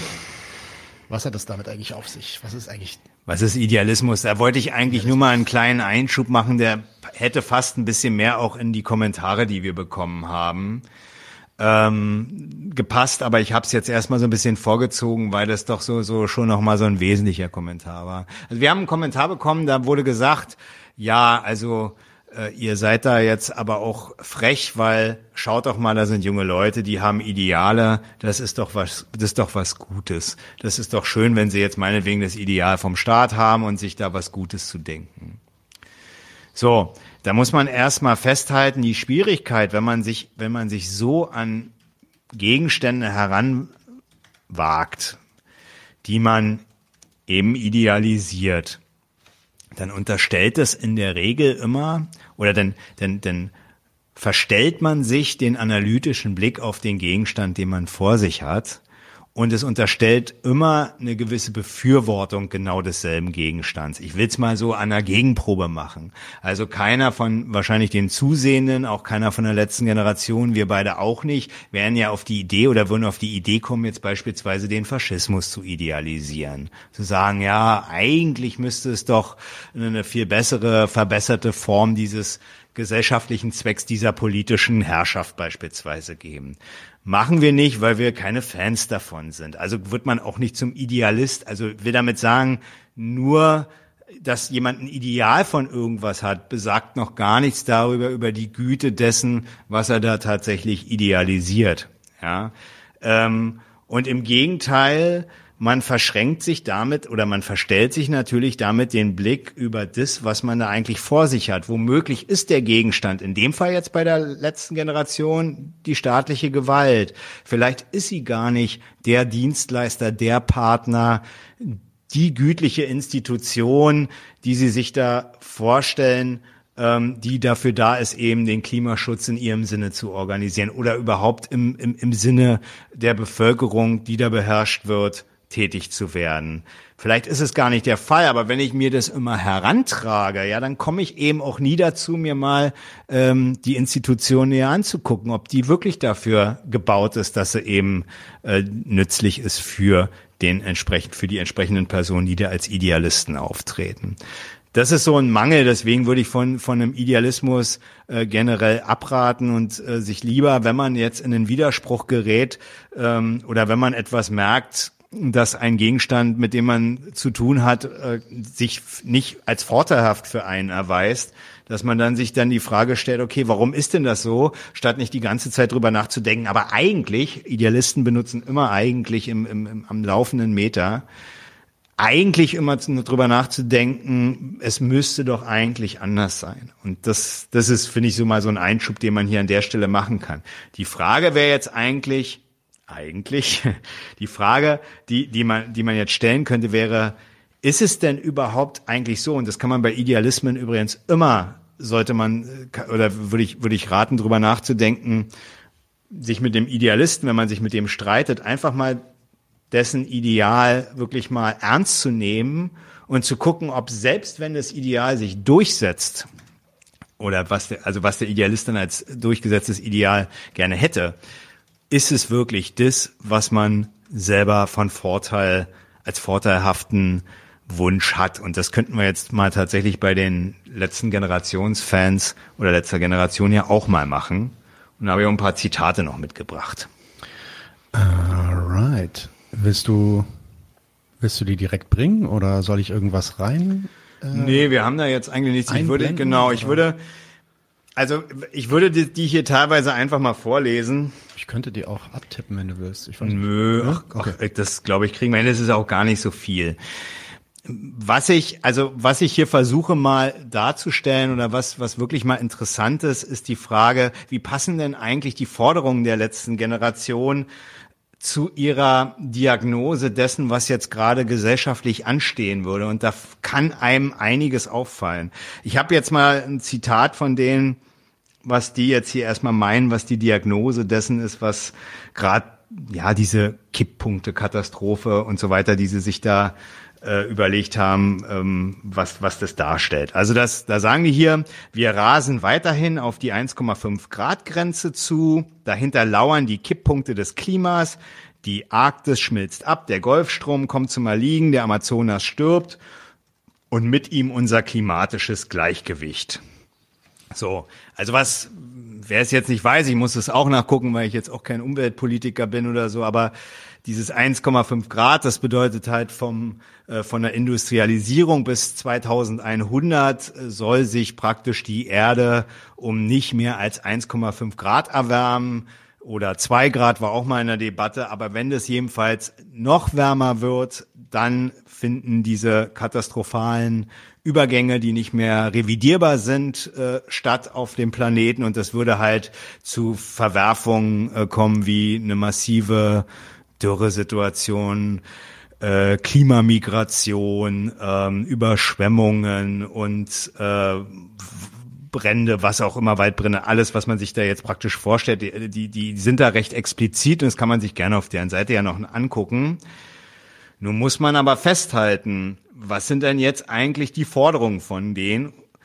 Aktuell ein 9-Euro-Ticket, ein Tempolimit und diesen Gesellschaftsrat, der wurde ja auch schon im, äh, im, in den Chat, im Chat schon angesprochen. Du hast den Chat auch gelesen. Ich habe den Chat auch gelesen, ja. Also was da jedenfalls auffällig ist, ist doch, dass diese Forderungen ihre eigene Diagnose ziemlich relativieren, beziehungsweise dafür doch jetzt nicht ernsthaft die geeigneten Mittel sein können, um genau diese Katastrophe doch damit zu verhindern. Ich will sie aber nochmal tatsächlich zitieren, was, was diese Forderungen dann explizit bedeuten. Jetzt alles Zitate von der Website der letzten Generation. Ein Tempolimit von 100 Kilometer pro Stunde. Eine Mehrheit für ein allgemeines Tempolimit gibt es bereits. Ein Tempolimit von 100 Kilometer pro Stunde würde jährlich mehr als 6,7 Millionen Tonnen CO2 vermeiden. Das ist fast so viel, wie die Länder Costa Rica und Paraguay im Jahr ausstoßen. Sagt einiges über die Länder und deren Produktion letztendlich aus. Ne? Doch ganz ehrlich, in dieser lebensbedrohlichen Menschheitskrise brauchen wir jede Einsparung, die wir kriegen können. Wir fordern deshalb 100 Kilometer pro Stunde auf deutschen Autobahnen. Ein Tempolimit würde sogar hier und jetzt Menschenleben retten, weil es zu weniger Verkehr Verkehrstoten kommt. Dann ein dauerhaftes 9-Euro-Ticket. Bezahlbare Bahnen in Zeiten steigender Lebenshaltungskosten sind nur gerecht. Außerdem würde ein 9-Euro-Ticket auch einiges an CO2 einsparen. Wenn wir die Klimakatastrophe verhindern wollen, müssen wir ernst machen. Unsere Demokratie muss dringend mehr handlungsfähig werden, und zwar jetzt. Wir fordern die Regierung auf, eine gelost Notfallsitzung einberufen, geloste, um die Notfallsitzung. geloste Notfallsitzung einzuberufen, um die Wende einzuleiten, den Gesellschaftsrat. Da komme ich gleich noch zu. Ich werde kurz was zu diesem äh, 100 Euro, äh, Quatsch, 100 Euro, 100 kmh und 9 Euro Ticket sagen. Also wenn das der Ernst ist, dass die die Erderwärmung durch den CO2-Ausstoß so reduzieren wollen, dass es diese Kipppunkte nicht mehr gibt, dann muss man sagen, also wenn ich 100 Euro fahre, spare ich zwar CO2 ein, aber ich puste es doch die ganze Zeit auch irgendwie wahnsinnig wieder raus. Also das, das, das hilft doch in dem Moment nicht. Und wenn ich ein 9-Euro-Ticket habe, dann mag ich Leuten Mobilität gewähren, das ist ein sozial eine nette Forderung, okay.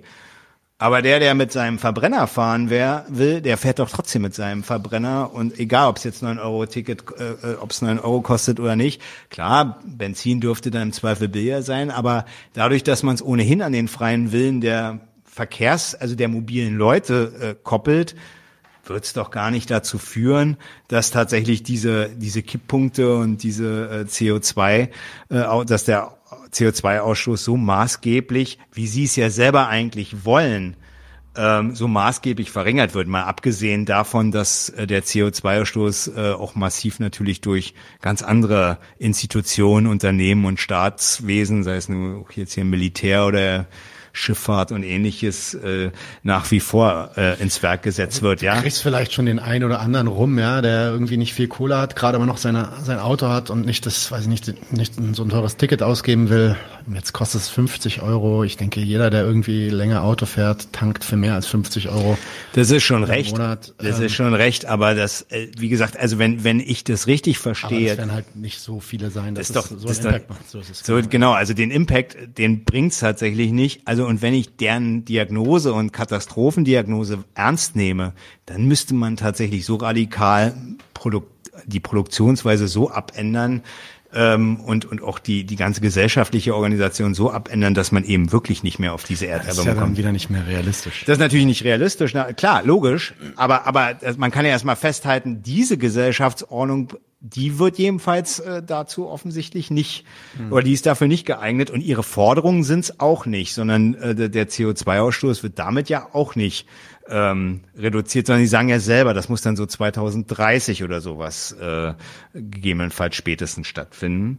Wir kommen mal noch jetzt, genau, aber sie relativieren praktisch ihre eigene Diagnose mit diesen doch sehr lahmen Forderungen. Und dann kommt das ja noch mit dem Gesellschaftsrat. Der Gesellschaftsrat baut auf dem Instrument des Bürgerinnenrates auf. Er setzt sich zusammen aus zufällig gelosten Menschen, die die Bevölkerung Deutschlands nach Kriterien wie beispielsweise Alter, Geschlecht, Bildungsabschluss und Migrationshintergrund bestmöglich abbilden. Im Gesellschaftsrat wird die Bevölkerung nach wichtigen soziodemografischen Merkmalen abgebildet. Eine Art Deutschland in klein kommt zusammen. VeganerInnen und Autofans diskutieren gemeinsame Lösungen, denn auch sie haben ein geteiltes Interesse, die Lebensgrundlagen auf diesem Planeten zu schützen und den Weg dahin sozial gerecht zu gestalten. Man muss wirklich sagen, auch das relativiert wieder ihre Forderung. Also Autofans überhaupt noch in, in, in das, was sie offensichtlich da als Gesellschaftsrat haben wollen. Also sie merken schon, das, das Verwiesensein auf ein Auto als äh, Arbeitnehmer beispielsweise scheint schon eine wichtige Sache zu sein. Wenn sie jetzt ernst ihre eigenen Forderungen ernst nehmen wollen, würde ich sagen, sind diese Stinker einfach nicht mehr auf der Autobahn hm. irgendwie. Ne? Also dann, dann, dann, dann fällt das, kann das nicht, das kann gar nicht sein. Und wenn sie auch sagen, Deutschland in klein und zufällig geloste Menschen, dann abstrahieren Sie einfach mal ganz davon, was Sie gerade selber merken, dass äh, die Gesellschaft, was ihre Überlegungen betrifft, ja komplett gespalten ist. Wenn Deutschland in klein, was gerade in Deutschland in groß auch teilweise sie äh, übergriffig da auf der äh, Straße schlecht behandelt, in Deutschland in klein zusammenkommt, ja, was war, erwarten Sie denn da, dass dieser Gesellschaftsrat jetzt für ihre Forderungen streiten soll? Äh, guter Punkt von Pralioris. Äh, Kapitalisten brauchen auch die Erde, um Kapital zu produzieren. Also äh, da müssen dann auch ein paar Kapitalisten mit in dem Gesellschaftsrat sitzen. Eigentlich. Wahrscheinlich schon, ja. Genau, also ähm, man muss wirklich sagen, also oder die die Überraschung, die sich nach der Lektüre dieser Forderung relativ zu ihrer eigenen Diagnose, ähm, wenn man die jedenfalls ernst nimmt und teilt, was ich mir da tatsächlich, was man dargestellt hat, beziehungsweise das am Ende da für mich polemisch als Schluss zu ziehen ist. Also du und ich sind, glaube ich, mehr Klimaschützer als die Leute, die sich da auf diese äh, Straße kleben. Das, das scheint mir jedenfalls hier wenn man das ernst nimmt, der Fall zu sein. Okay, okay. Dieser letzte Satz wird einige aufregen. Mal gucken, ob jetzt die Kommentare abbrennen. Aber ähm, ich würde auch sagen, wir schauen erstmal an die auf die Live-Kommentare. Da habe ich ein paar, paar Sachen markiert. Die sind jetzt auch schon, manche von denen sind auch schon vorher gekommen. Hm. Eggert sagt unter irgend, in irgendeinem Kontext ist er auf die auf die LG eingegangen und sagt, da würde mich einfach mal interessieren, was du dazu sagst. Ich mhm. habe dazu auch eine Meinung. Okay. Ähm, die verkaufen sich als Linke, schaden aber vor allem dem Arbeiter, der Zeitdruck hat. Ich weiß nicht, ob du das karikierend meintest oder ob du es wirklich so meintest, aber es ist ja egal. Es gibt ja wirklich viele Leute, die genau dieses Argument bringen. Ähm, gibt ja auch viele linke Streamer und YouTuber, nicht so viele, aber einen gibt's mindestens, äh, die sich über diese Aktion halt eben so aufregen, gerade weil sie halt den einfachen Arbeiter so treffen. Und das, das wäre eigentlich das Problem daran. Und man solle, das hat ja auch der Ferrat gesagt. Das hat Ferrat auch gesagt, genau. Man solle doch mal die Kapitalisten blockieren, irgendwie, ja. Ja. Ähm, ja, was sagst du dazu?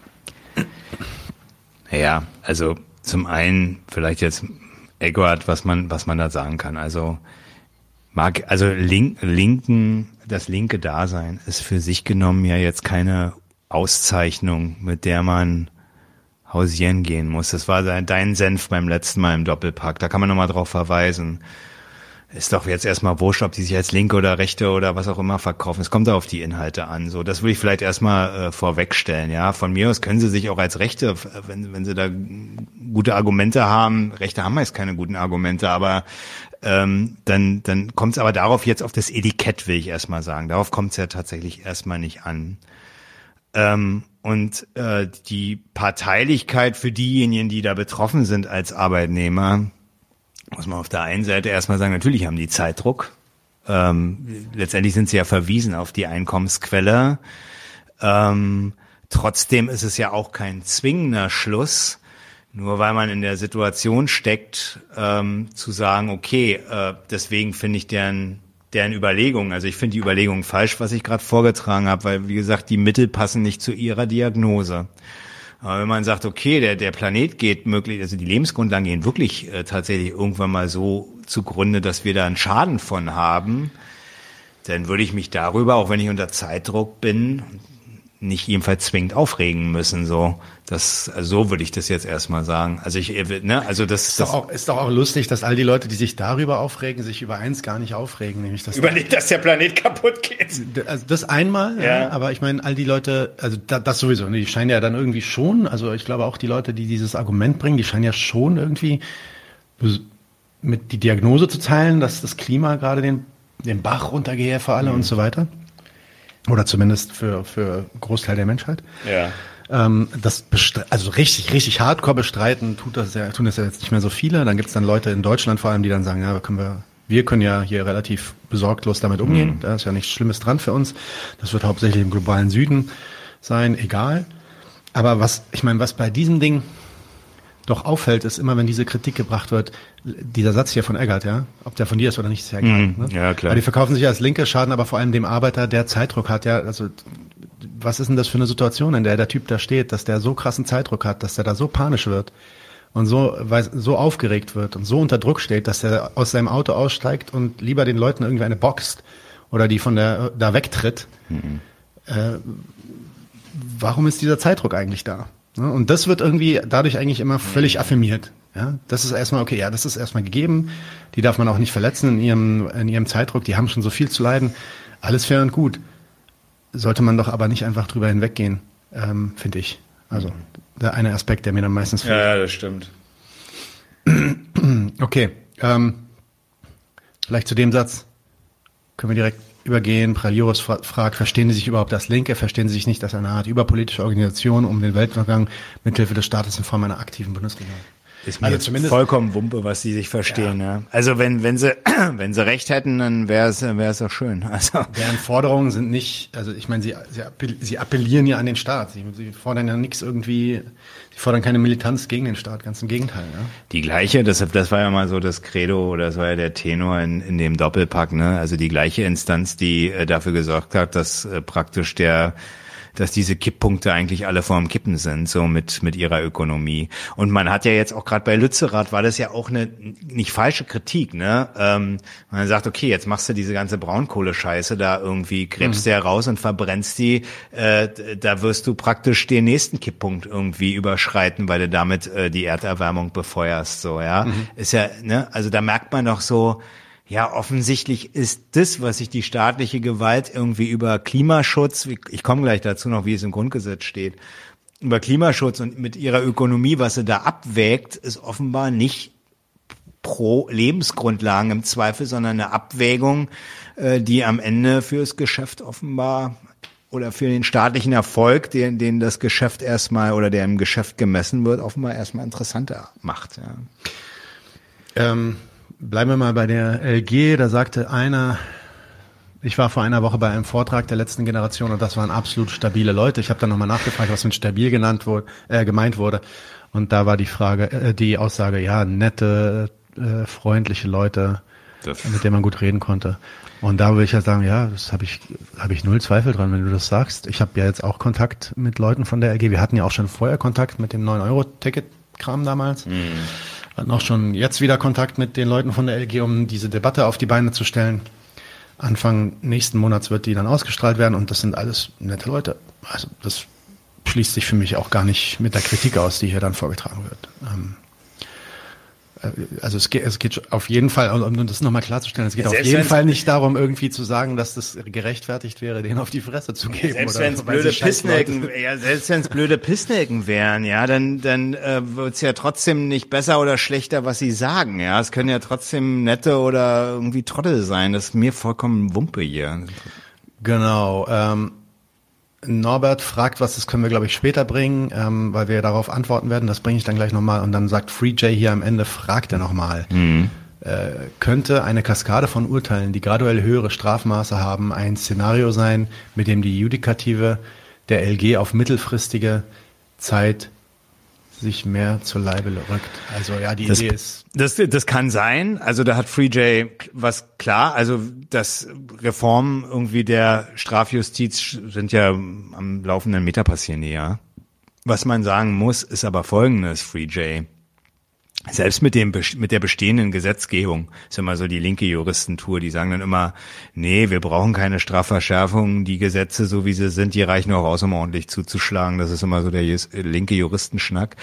Und man muss halt erstmal festhalten, es stimmt insofern, als dass natürlich äh, so eine Carla Hinrichs dann eben irgendwann, wenn sie eben wirklich äh, noch äh, gegen ihre Bewährung praktisch noch dreimal verstoßen hat, irgendwann ist eben die JVA das Endziel. Ne? Das, das, ähm, das ist ja nicht so, dass, dass das dann bei den Geldstrafen bleibt. Das sagen die Richter ja mittlerweile auch. Die sagen ja ganz klar in Richtung äh, LG, ja, ich brauche dir keine Bewährungsstrafe mehr geben. Du sagst mir, dass du eh gleich wieder irgendwie rausgehst, weil du die Katastrophe verhindern willst, dann brauche kann ich dich gleich einsperren so.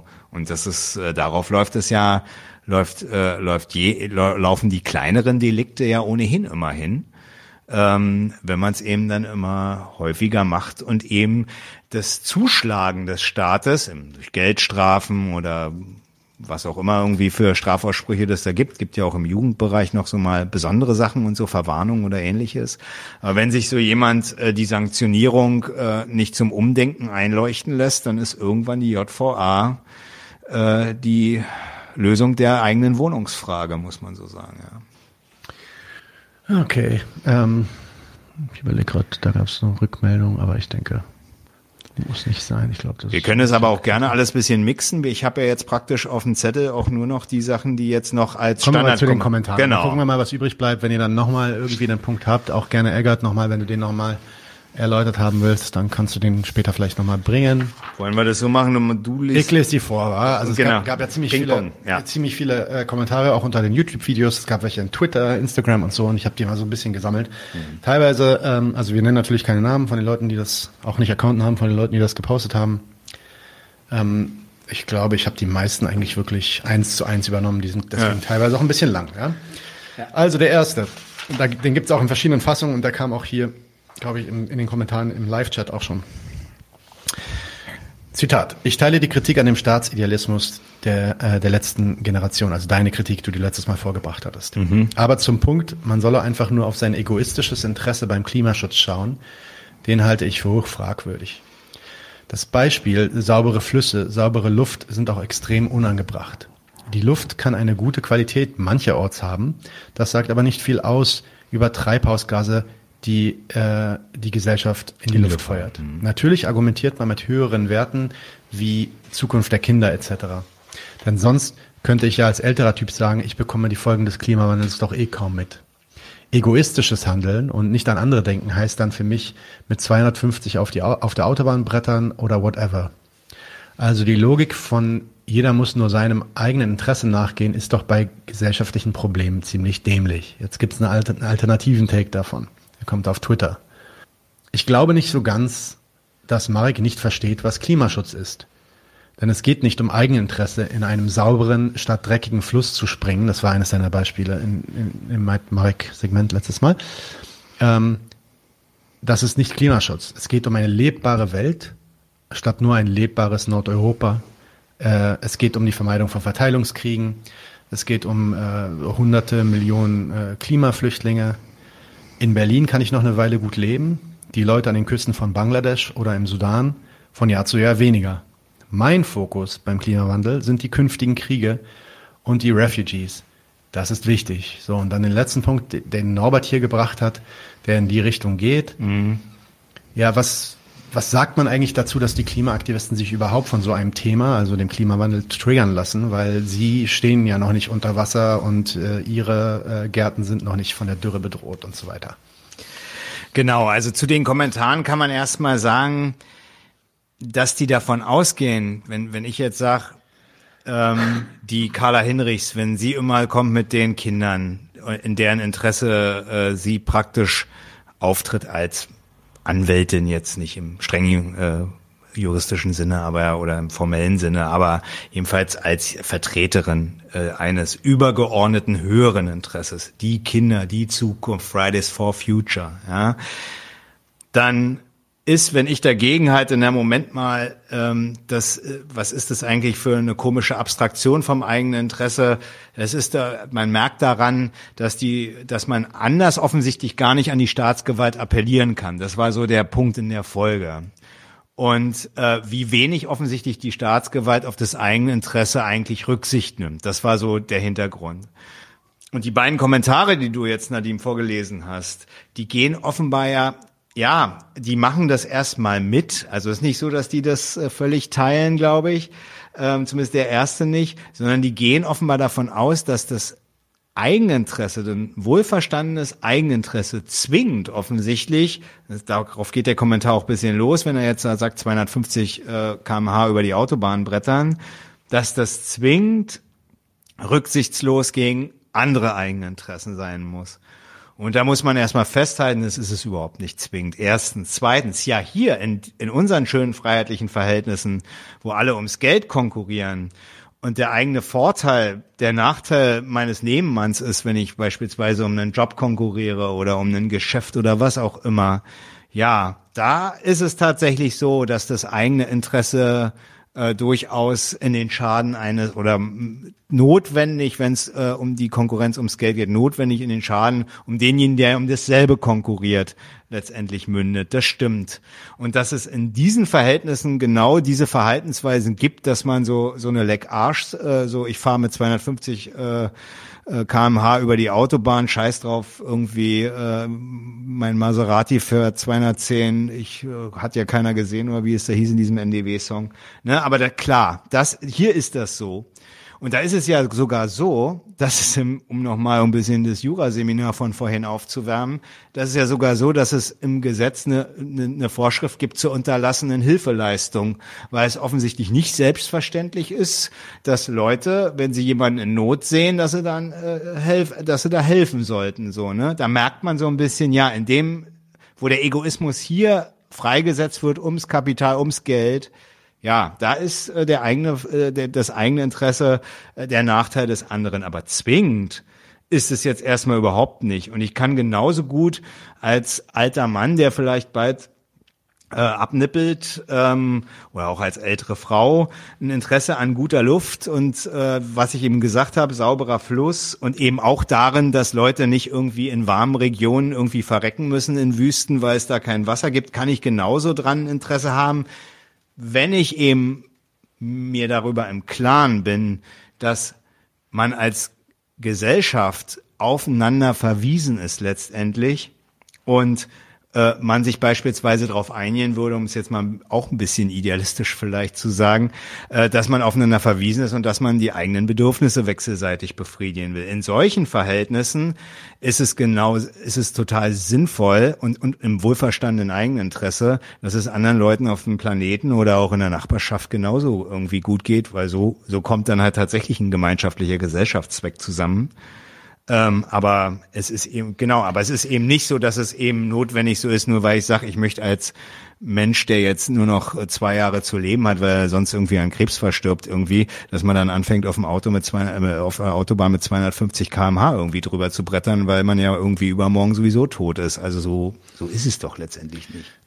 Diese Gegenüberstellung von Egoismus und Altruismus, also das ist auch so eine ganz ähm, typisch demokratische Denke. Ich meine, im Endeffekt wird doch damit, wird, wurde mit der Kritik nicht viel mehr gesagt als Folgendes. Ähm, da, da kommt ja die Carla Hinrichs und die, der hat selber keine Kinder, so wie Norbert das gerade gesagt hat, und die argumentiert nicht, eben explizit nicht, und sie hat auch einen Grund dafür, den erkläre ich gleich, explizit nicht mit ihrem Interesse daran, dass, dass es ihr, ihrer Umwelt und meinetwegen auch den Leuten im Sudan gut geht. Das ist nicht das, was sie sagt sondern was sie sagt, ist, sie, sie, sie stellt da dieses imaginäre große Konstrukt des, Gemeinswohl, des Gemeinwohls hin, hinter dem sie sich dann immer versteckt. Das ist halt eine implizite Heuchelei, die übrigens jeder von uns auch in dieser Gesellschaft ständig macht. Immer dieses, das eigene Interesse, das, was ich eigentlich gerne hätte, das kann ich so eigentlich nicht äußern, weil ich das sofort abgewatscht wird als, du bist ein Egoist, du kümmerst dich nur, nur um dich, du hast nicht das große Ganze im Blick und damit bist du zumindest nicht regierungsfähig. Ähm, ja. Und, und das, wurde, das wurde einem so ausgeprügelt, dass man einfach mal sich hinstellt und sagt, das will ich nicht, das ist nicht in meinem Interesse, dieser Krieg ist nicht meins. Ja, dass man, dass man selbst bei einem Krieg dann argumentieren muss, ja, der Grund, warum ich gegen den Krieg bin, ist, weil Russland ist zu, Russland ist zu stark und das würde Deutschland insgesamt schaden, wenn wir jetzt mit Russland in den Krieg gehen. Ja, okay, fuck off. So, sag doch einfach, dass du den Krieg nicht willst und dass du auch nicht willst, dass deine Nachbarn und meinetwegen auch die Russen sich gegenseitig ermorden, anstatt das immer an diesen hehren, höheren Idealen festzumachen. Und das ist, das ist, glaube ich, die Kritik gewesen, ähm, die da vorgetragen wurde. Und die wird einfach falsch verstanden, wenn es hier einfach, wenn es als einen Appell zum Egoismus ähm, Genau, ging. ja. Äh, das, darum ging es nicht, ja. Sondern es ging einfach mal darum zu sagen, sich nicht die ganze Zeit immer seine eigenen Interessen immer klein zu machen vor diesem, vor diesem, ja, also das ist, ist eine Form von Heuchelei vor diesem Gemeinwohl, in, indem man immer sagt, dass die eigenen Interessen doch eigentlich die des Gemeinwohls sein sollten, anstatt einfach mal zu sagen, ja, vielleicht ist, sind die Interessen dieses Gemeinwohls gar nicht meine und ich stelle mich dagegen. Und das ist ja wohl eine Sache, die könnten die LG-Leute ja mal gelernt haben, dass zumindest die Interessen, die diese, die, die da äußern bezüglich, ja, wie wir mit dem Klima umzugehen hätten und wie wir da reagieren sollten, auf jeden Fall sich nicht decken mit dem, was der Staat ja, davor hat. Ähm, Okay, wir können, wir können ja noch gucken, ob wir nachher diese Debatte, da sind ja jetzt noch ein paar Einwände gekommen, jetzt von Kumpel, Pumpe zum Beispiel und so weiter mit dem eigenen Interesse. Können wir zurückstellen, aber wir können auch erstmal unser Programm durchbringen. Vielleicht ist, weil jetzt wir, wir schon wieder recht lang dabei sind, aber mir ist egal, wie du willst. äh, wir haben noch mehr Kommentare. Genau, wir haben Aber auf wenn- jeden Fall noch drei Stück, deswegen. Also die wollen wir auch noch machen und dann können wir auch noch gucken, was hier, was hier offen geblieben ist. Ich gucke gerade in den Kommentaren, ob da irgendwas ist, worauf man sofort eingehen sollte. Ja, wenn Grumpelpumpel beispielsweise sagt, jemand zu helfen, geh mal noch mal ein Stück runter bitte. Äh, jemand zu helfen kostet Zei- Zeit und äh, ist anstrengend. Dementsprechend ist es gegen das eigene Interesse. Nö. Also Es gibt ja immer dieser äh, der Egoismus, der kommt immer mit einem Altruismus daher. Wenn ich wenn ich an mich selbst denke, dann muss ich gleichzeitig auch immer an die Leute denken, von denen mein Zurechtkommen und mein, meine gesellschaftliche Substinenz auch abhängig ist. Ich kann nicht nur an mich denken, weil ich kann nicht alles, was ich brauche in meinem Leben, einfach selber auf die Beine stellen. ja kann man keinen sagen, Sinn, ja. das, insofern gibt es keinen hundertprozentigen Altruismus. Also ich kann nicht nur nicht an mich denken und nur an alle anderen denken, dann werde ich quasi die schöne, die, die, die schöne Seele, die gar nichts mehr macht, ja, so wie Hegel das formulieren würde. Oder ich, äh, ja, oder ich denke halt nur noch an mich, bin der absolute Überegoist und was baue mein Haus selbst, mach, produziere meinen Strom selber im Laufrad und was? Nein, das geht doch nicht. Das Leben in Gesellschaft ist immer eine Mischung aus beiden. Und da gibt es immer eine Angewiesenheit. Ja, natürlich kann man jetzt davon reden, dass wenn Leute im Sudan, im Sudan jetzt nicht mehr leben können, und äh, zu, zu riesigen Massen, ja, angenommen, wir haben eine Gesellschaft, in der wir wirklich uns gemeinsam organisieren, inklusive der Leute, die dort in dieser Region leben, ja, und da in riesigen Massen absterben und wir aber auf deren Kooperation und deren ähm, Zuarbeit und deren Hilfe angewiesen sind, ja, dann ist es doch auch in unserem Interesse, dass die da eben nicht absterben, ja. Und da muss es auch nicht bei uns irgendwie super heiß werden, bevor wir dann sagen, alles klar, stopp, wir schicken da Hilfe hin. Also wenn ich jetzt, wenn ich wirklich den Stand, Standpunkt habe, dass wechselseitige Hilfe, gerade jetzt bei Leuten, die es brauchen, praktisch eine, eine Einschränkung irgendwie Ah, entschuldige, Grumpel, äh, ja, das war anscheinend gar kein Einwand gegen so. Marek, sondern gegen Leslie Fair. Aber Ah, okay. Den haben wir dann vielleicht nicht gesehen. Aber so, äh, okay. anyway, ist trotzdem ein gutes, guter Punkt, Dann ich haben glaub, wir, der gebracht. okay, alles klar. Gut, dann machen wir jetzt den Die nächsten. sollen einfach umziehen, ja, na klar.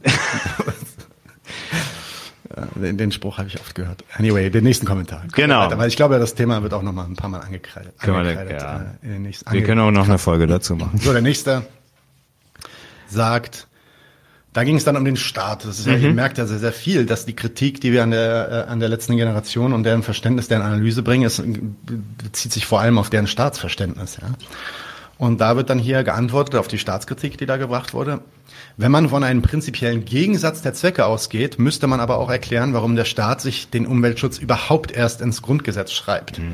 Also die Frage, warum macht er eigentlich Klimaschutz? Das ist ein wichtiger Punkt. Wenn, wenn dieser nämlich ähm, den eigenen Zwecken widerspräche, ja, oder den Zwecken von den Leuten, die er da mo- moderiert. Und jetzt kommt der Punkt von dem, vielleicht ja, weil der Staat selbst gar keine Zwecke hat, sondern die Interessengegensätze zwischen den Klassen sowie zwischen Klassenindividuen und den Klassen in sich vereinigt und dann gewaltsam moderiert. Genau, also da, da vielleicht, also ein kleiner, kleiner Hinweis an den Kommentator, also du musst dich da mal entscheiden, ob der Staat nun Zwecke hat oder nicht, weil einerseits sagst du, der hat gar keine Zwecke und gleichzeitig sagst du, er moderiert halt die Klassengegensätze. Also, aber das ist jetzt ein Neben, Nebenaspekt. Interessant ist auf jeden Fall an dem Kommentar und da hat derjenige ja auf jeden Fall was getroffen, denn das ist tatsächlich beim letzten Mal offen geblieben. Ähm, wenn man auf der einen Seite halt die letzte Generation hat, die den Staat an seine eigentlichen Aufgaben erinnert und auf der anderen Seite den Staat, der sagt, äh, ich räume die ab und im Zweifel stecke ich so, sogar einen Knast, weil äh, das, das will ich gerade nicht. Und diesen Widerspruch oder den, den, was jetzt der Staat tatsächlich macht, wenn er das in seine Verfassung schreibt und sich dazu äußert, ähm, das müssen wir uns tatsächlich mal angucken. Vielleicht erstmal, wie es im Grundgesetz steht. Der Staat schützt auch in Verantwortung für die künftigen Generationen, die Kinder, die natürlichen Lebensgrundlagen und die Tiere im Rahmen der verfassungsgemäßen Ordnung durch die Gesetzgebung und nach Maßgabe von Gesetz und Recht durch die vollziehende Gewalt und die Rechtsprechung. Also das ist der Artikel 20a im Grundgesetz, kann jeder nachlesen, da steht da drin. Ähm, und ich will aber mal was dazu sagen. Also das ist eine sogenannte Staatszielbestimmung, so nennt sich das. Staat, da merkt man schon so ein bisschen Staatsziel. Also es ist nicht so eine Art Staatsverpflichtung, sondern da ist schon was Offenes, sagen wir mal, mit drin. So nennt's die. Ziele setzt man sich. Die, die, ja. setzt man sich, die Juristen nennen so. Und ich habe jetzt mal einfach aus dem ähm, aus einem Jura-Kommentar ein Zitat rausgenommen, was das auch recht gut erklärt und was damit auch den Gegensatz erklärt zwischen der letzten Generation oder warum der Staat letztendlich die Übergriffigkeit gegen die letzte Generation äh, betreibt, statt sich erinnern zu lassen und zu sagen, oh ja, stimmt, ihr habt recht, ich mache jetzt mal endlich äh, 1,5 Grad, das wird jetzt ja mal Zeit. So, was habe ich da rausgefunden? Ich zitiere es mal. Wie bereits deutlich wurde, ist der Gesetzgeber dazu verpflichtet, im Rahmen der allgemeinen Folgenabschätzung auch die Auswirkungen auf die Schutzgüter des Artikel 20a, also Umwelt und Tiere, in Betracht zu ziehen. Bisschen was ausgelassen dann. Vielmehr sind Regelungen nach Möglichkeit, nach Möglichkeit so zu gestalten, dass auch sie mittelbar keine nachteiligen Auswirkungen auf diese Schutzgüter entfalten. Sind solche Auswirkungen unvermeidbar, bedarf es gegebenenfalls bestimmter Ausgleichsmaßnahmen, wobei dem Gesetzgeber auch hier eine weite Einschätzungsprärogative zusteht, sodass die entsprechenden Verpflichtungen praktisch kaum justiziabel scheinen. Das steht da äh, wortwörtlich so drin. Ähm, ich mach's nochmal, das wird noch ein bisschen eingeschränkt. Dem Grunde nach bleibt die Linie aber beibehalten. Die Grenze wird jedoch dann überschritten, wenn die gesetzgeberischen Maßnahmen nicht ausreichen, um auf die Grundlage um die auf Grundlage wissenschaftlicher Erkenntnisse vereinbarten Vorgaben, etwa in Bezug auf eine Reduktion von klimaschädlichen Emissionen, zu erreichen. Der Gesetzgeber muss zumindest nachvollziehbar begründen, warum er sich zumindest derzeit auf unzureichende Maßnahmen beschränkt und wir in Zukunft doch die selbstgesetzten Ziele erreichen und das ökologische Existenzminimum langfristig gewährleisten will. Existenzminimum, ne?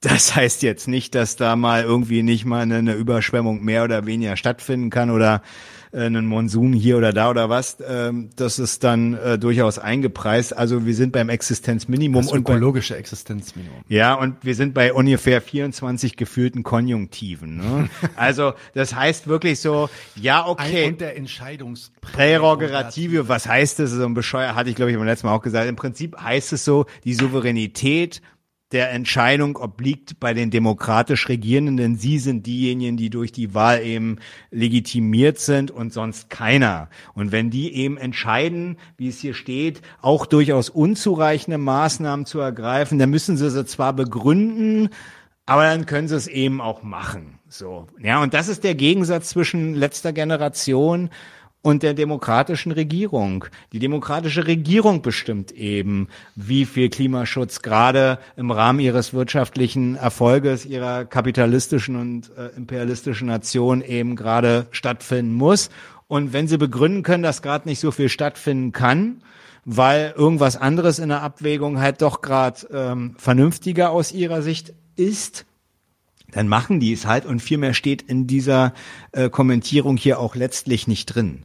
Ja, sie haben die Entscheidung Und da können sich nicht irgendwelche Klimatypen auf die Straße setzen und denken, sie können da irgendwas entscheiden. Und das ist der Clash, den die gerade gerade auszu, ausge, ausfechten. Und das ist der Grund, warum das eben nicht übereins geht. Und das ist die Erklärung dann auch für den Kommentar, dass eben der Gegensatz darin besteht.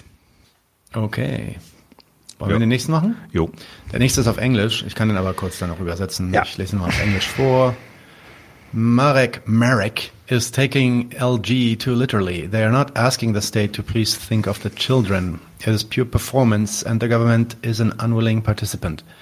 The audience is what is important. They want to replace Carsten Stahl in the public's imagination. If they go to prison, it does not hurt their cause at all. Also, Marek nimmt das alles viel zu wörtlich. Die, die, die fragen ja gar nicht wirklich den Staat, äh, ähm, dass sie sich um die Kinder kümmern würden. Ähm, das ist pure Performance, also äh, nur, nur eine Show. Und dass, dass die Regierung, der Staat ist quasi ein unwillentlicher ähm, Teilnehmer dabei in dieser Show. Äh, es, ist da, es geht darum, wer da zuschaut, und das sind all die anderen Leute, die das sehen. Was die LG probiere ist, sie würde das äh, ja, Carsten Stahl quasi ersetzen in der, in der öffentlichen Vorstellungskraft mit einem neuen Bild, nämlich äh, deren Die wollen die Hegemonie, wenn man Ja, jetzt, Hegemonie. genau, das ist halt Gramsci, ne? Möchten die Und, Hegemonie. deswe- und ja, dann noch ein letztes Argument, irgendwie, was damit aber gar nicht so viel zu tun hat, ist, äh, wenn die dann ins Gefängnis gehen, dann äh, wird das deswegen auch, weil sie sich auf diese Hegemonie ähm, beziehen, wird das deren, äh, deren Sache gar nicht groß äh, stören. So, das ist äh, der Kommentar hier. Bei, bei, bei diesen Leuten, die immer sagen, das ist doch eigentlich gar nicht so richtig das, was sie meinen. Sie meinen ja eigentlich was, was ganz anderes. Da muss ich immer sagen, ja gut, ähm, wenn die also praktisch, es ist generell kommt das immer, wenn man Leute kritisiert, dass man, also es ist gar nicht nur bei der LG, sondern auch wenn man Gregor Gysi oder irgendwen anders kritisiert, dann kriegt man gesagt, ja, so, der sagt es doch nur taktisch, der meint was anderes.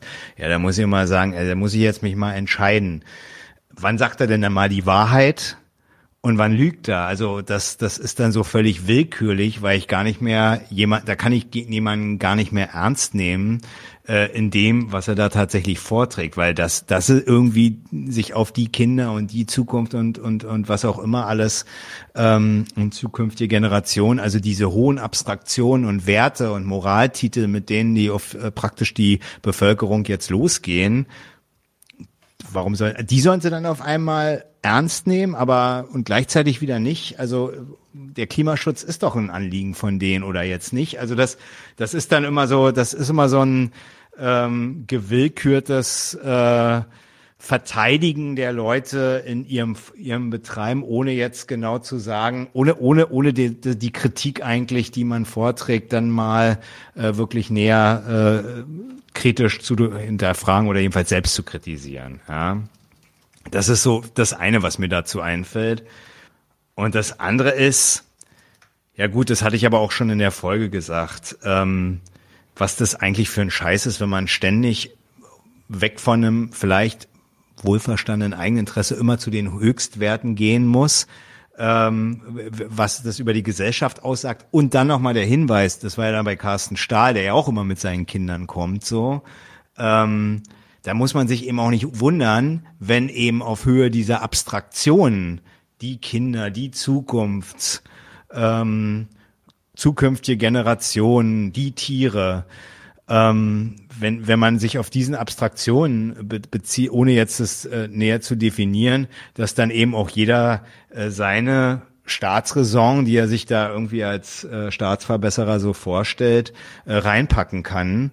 Dann kommt man letztendlich auch nie natürlich auf zu, es ist dann am Ende nur eine Scheißhausdebatte. Ne? Also dann hat man letztendlich nie äh, eine, ähm, einen, einen vernünftigen Bezug aufeinander. Und das ist verunmöglicht letztendlich überhaupt eine sachliche Auseinandersetzung. Also man muss sich mal entscheiden, ob man die Leute jetzt ernst nimmt oder nicht. Ich habe es jetzt versucht ernst zu nehmen. Oh, jetzt, jetzt wird's hart. Jetzt wird's hart. Äh, ich will bloß noch mal kurz hier im Chat was Kommt markieren. was? Okay. Nö, das können wir aber gleich danach machen. Okay. Einfach nur, damit ich das nicht vergesse. Alles klar. Ähm, okay. Genau, nächste. Also, oh ja, das ist der geilste. Ähm, der, und da ging es natürlich auch äh, zur Sache. Ähm, eure Kritik ist praxisfern und unsolidarisch. Seminarmarxismus aus dem Elfenbeinturm. Die letzte Generation macht wenigstens was. Ihr sitzt nur rum auf eurem Sofa im Wohnzimmer. Ja, stimmt. nee, ach so, wir haben kein Wohnzimmer, ne? Das, ich habe kein Wohnzimmer. Hm. Zumindest nicht hier im Studio. Ähm, äh, und wir nörgeln nur herum. Derselbe Typ schreibt in einem anderen Tweet. Linke, die im bequemen Sofa sitzen und dabei unter keinerlei Repressionen leiden. Also wir leiden nicht unter Repressionen. Machen Aktivistinnen, die Gesetze brechen und bereit sind, ins Gefängnis zu gehen, als Bettler lächerlich. Besser kann man das aktuelle Elend der Linken nicht auf den Punkt bringen. Selber Typ. Ich habe mich von der Polizei niederpfeffersprayen lassen, um die Identitären zu blockieren und hatte dabei null Eigeninteressen. Für euch bin ich wohl genauso ein dämlicher Märtyrer wie die letzte Generation. Okay, also. Und wir haben da wirklich lange, lange probiert herauszufinden, was er dann eigentlich an der Kritik äh, inhaltlich irgendwie äh, auszusetzen hat und da kam aber nichts. Das ist der erste Punkt, ne? Also was man der dem Kommentar, den Tweets jedenfalls anmerken kann, ist die Tatsache, dass er das, was ich versucht habe in dem Doppelpack da zusammenzufassen oder als Kritik vorzutragen, das teilt er nicht. Aber so richtig sagen, was er daran nicht teilt, das mag er gleichzeitig nicht. Ich kann nur so viel sagen. Also Kritik, die hat es erstmal dem Begriff nach äh, an sich rücksichtslos und, und unsolidarisch zu sein, was ja nicht heißt, äh, dass man jetzt äh, sich dann irgendwie beleidigen und irgendwie verprügeln muss. Aber wenn man einen Gegenstand nicht, also wenn man an einem Gegenstand ein negatives Urteil formuliert, dann und es gut vorträgt, dann ist das notwendig rücksichtslos, dem Gegenstand jedenfalls gegenüber, nicht der Person. Ähm, und äh, dann soll man sich dann eben darauf beziehen. Mag ja sein, dass die Kritik schwach, falsch, widersprüchlich war. Gerne dann äh, hier im Chat oder jetzt unter das Video stellen. Aber letztendlich muss man halt sagen, ähm, hier wissen wir jetzt so gar nicht, was der Punkt ist. Und was das Wichtigste, finde ich, ist, aber was ja immer kommt von Leuten, die sagen, sie haben sich als, äh, sie haben halt irgendwie auf die Fresse bekommen von den Bullen oder so. Hast das mal ein blaues Auge gehabt? Ja, das ist ja auch nicht vorher. Ja, kann. komm, aber du weißt, ne, also das Aufopfern ähm, und die und die Repression des Staates erfahr erfahren äh, wegen des Aufopferns, wegen des Einstehens für die eigene politische Sache, ist überhaupt kein Argument über deren Güte und Inhalt. Das muss man, also, weil der, der, der Standpunkt kommt ja regelmäßig. Wenn man sagt, wir sitzen hier, quatschen blöd rum, trinken Bier und äh, und und ich gehe demonstrieren und stelle mich irgendwie den Nazis irgendwie quer und krieg dann auch irgendwie Pfefferspray und Schlagstöcke ab. So. Und, und eine Strafe vom Gericht. Und eine Strafe vom Gericht, damit du irgendwie auf der Straße entspannt rumgehen kannst und nicht von Nazis überfallen. So mit den Moraltiteln wird doch dann letztendlich gekommen. Und da muss man erstmal festhalten, es ist kein Argument, von Repression betroffen zu sein für das, was man da betreibt. Ja, das, das, ähm, äh, das, das, da muss man dann schon irgendwie mehr zu sagen, was man da betreibt. Und äh, also ich meine, Horst Mahler und Ursula Haverbeck sind auch von Repression betroffen und sitzen im Knast äh, wegen Volksverhetzung. Und ähm, da kommt ja auch keiner auf den Gedanken, die haben sich jetzt irgendwie dafür, dass sie die Meinungsfreiheit hier hochhalten und den äh, und den Judenmord leugnen, geleugnet haben, haben sie sich praktisch der Repression ausgesetzt, sagte auch keiner irgendwie, ja toll, was haben die da eigentlich gemacht? Großartig. Nee, ganz, also sagt hier doch niemand, weil es A, Blödsinn ist und gut, das kann man dann auch nochmal bes äh, besprechen, was jetzt hier diese Volksverhetzung, was der Staat da bestraft. Aber nur mal so als Hinweis, also Repression kriegen hier äh, ja wirklich alle möglichen Leute irgendwie um die Ohren äh, eine, eine Drogentickerbande, die Hisbollah gegebenenfalls, wenn sie hier als ausländische terroristische Vereinigung Spenden sammelt, linke, rechte, Diebe, und da will man auch jetzt nicht überall sagen, ja, die haben sich jetzt praktisch irgendwie für äh, ihre Sache da praktisch der staatlichen Gewalt ausgeliefert. Naja, da muss es ja irgendwas Gutes sein, das ist ein Bullshit, ja. So. So, hast du noch Zeit oder? Ja, ich habe Zeit. Du hattest ja einen langen Tag. Ich habe einen langen Tag, aber ich habe auch noch Bier. Ähm, es gab einen, den habe ich nicht markiert, aber den fand ich eigentlich ziemlich interessant, da mal drauf einzugehen. Und da hieß es sowas wie, ich kann den glaube ich reproduzieren, wenn ich den jetzt nicht sofort finde. Da hat sich eine Person äh, zum Problem gemacht, dass, ähm, dass Aufmerksamkeit über den Klimawandel. Ja, das ist doch. Da ist er. Dann schieß mal los. Okay. Große Teile Deutschlands verharmlosen Klimawandel faktisch. Hm. Wie schafft man dann Bewusstsein, das ernst ist? Ich würde gerne wissen, was helfen könnte, um Bewusstsein zu schaffen. Ich würde jetzt hier, das ist nicht deine Frage, aber die stelle ich trotzdem, die hänge ich da trotzdem dran, Mhm. weil die kommt dann bestimmt auch mal so.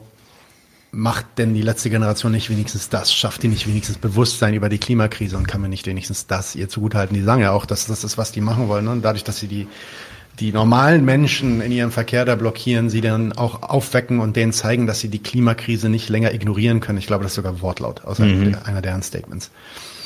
Also ist das dann nicht wenigstens zugute zu halten? Einerseits ja und nochmal, da kann man jetzt eigentlich zurückspulen. Die Frage ist natürlich, wie und mit welcher Argumentation schafft man da jetzt Bewusstsein? Wie gesagt, die betteln halt jetzt praktisch die staatliche Gewalt, die sie die ganze Zeit mehr oder minder schlecht behandelt, irgendwie darum, äh, doch eigentlich für die gute Sache, für die sie da eintreten, einzustehen, obwohl es eben die gleiche Staatsgewalt ist, die da offensichtlich, wir haben es ja gerade irgendwie in dem schönen Kommentar äh, gehört, die da immer sehr genau abwägt, was ihr staatlicher Zweck mit Klimaschutz äh, zu tun hat und ob das ökologische Existenzminimum nicht gerade eben Ko- Braunkohleabbau in Lützerath irgendwie ist. Ne?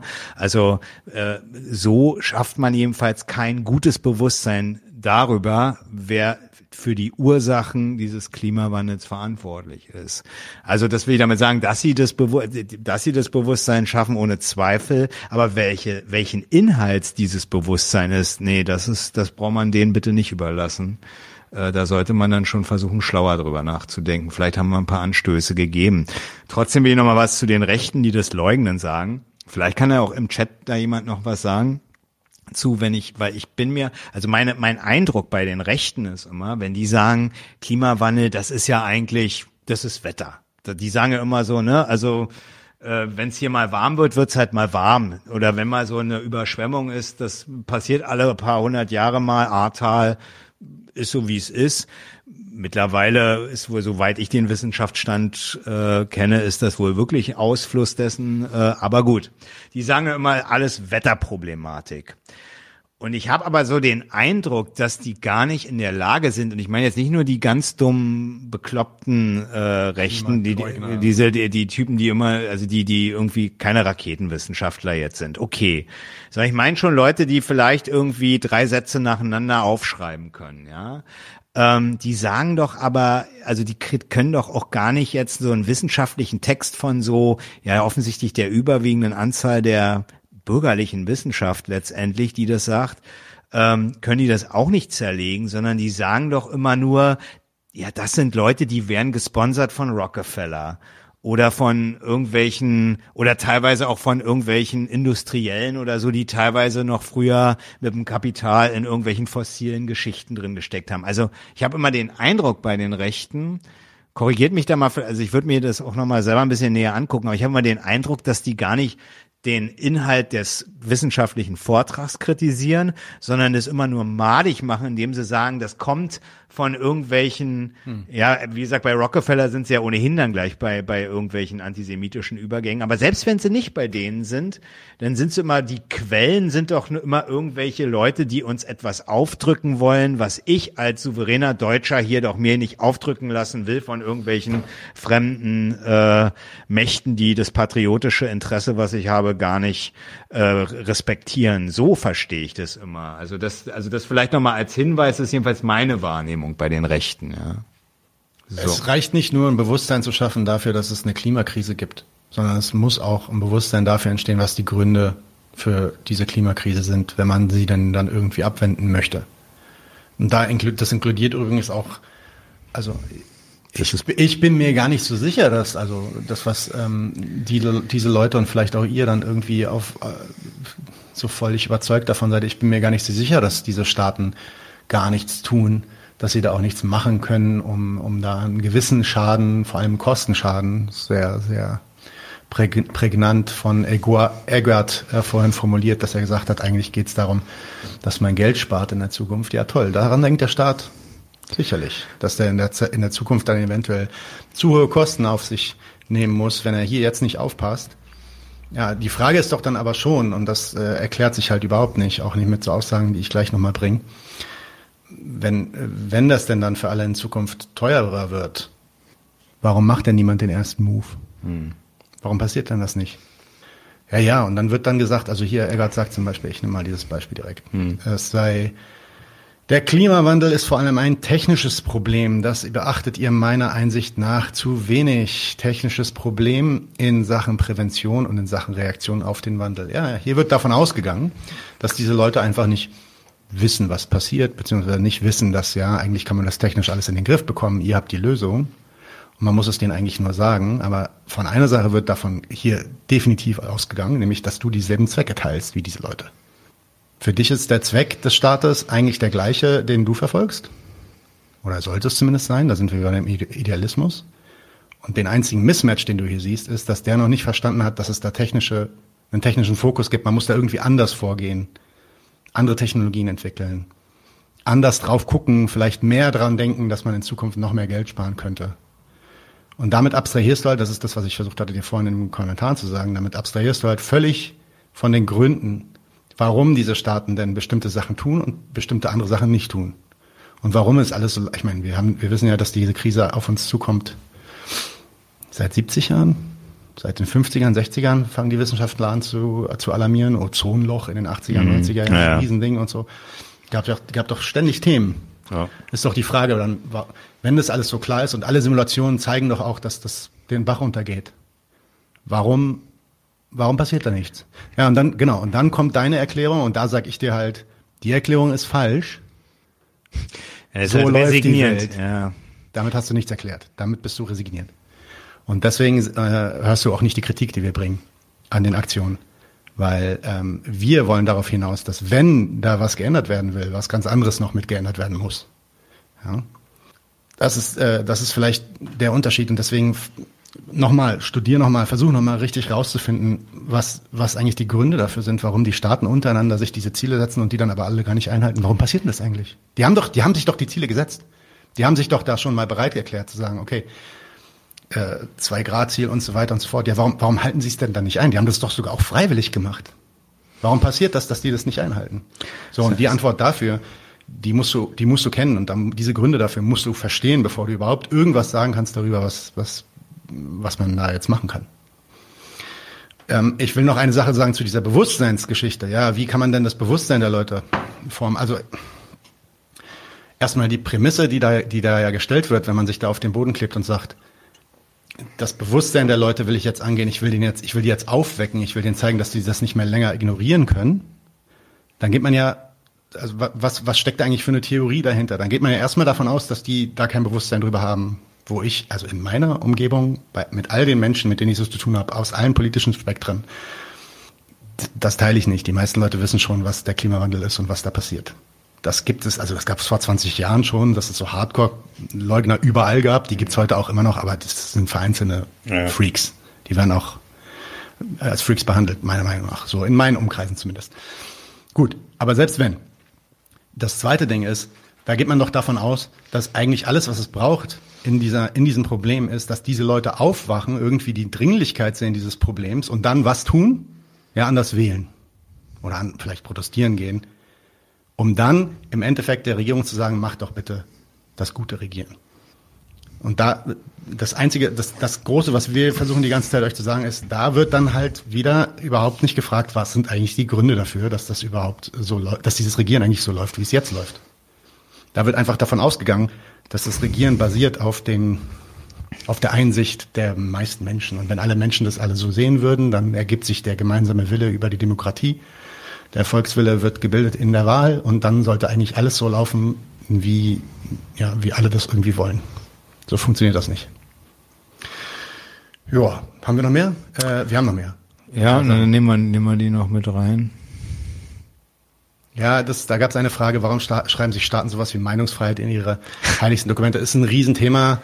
Ähm, müssen wir jetzt, glaube ich, nicht angehen. Er hat schon selber dann gesagt, ist vielleicht einfach ein Fass, das wir jetzt nicht aufmachen sollen. Also Aber genau, dazu können wir noch mal was machen. Da, genau, also da vielleicht mal so als äh, Spoiler. Wir, also ich habe, ich wollte mir mal vornehmen, was tatsächlich äh, eine Kritik an ähm, dem sogenannten Propagandadelikt äh, ist. Also Propagandadelikt ist Volksverhetzung, Zeigen von verfassungsfeindlichen Symbolen, also solche Sachen. Und da kommt Meinungsfreiheit praktisch äh, in der Gliederung äh, als erstes. Also da würde ich erstmal würde ich erstmal tatsächlich den ähm, den Kelch erstmal weiterreichen und bitten, Geduld zu haben. Also ich denke mal, das schaffen wir in diesem Jahr noch. Aber da würde das auf jeden Fall vorkommen, weil wenn du, wenn du, also mir war mal ein Anliegen, auch mir selber nochmal klar zu machen, welche Staatsräson ist da eigentlich unterwegs, wenn der Rechtsstaat auf der einen Seite sagt, ich kann erstmal meinen und deinen, was ich will, ähm, und gleichzeitig dann aber praktisch welche Beschränkungen. Das eine ist ja die persönliche Ehre, das ist dann so dieses Beleidigungsthema und so weiter. Aber was ist eigentlich, wenn er sagt, ähm, er erlaubt bestimmte politische Meinungen, jedenfalls in der Öffentlichkeit zumindest nicht.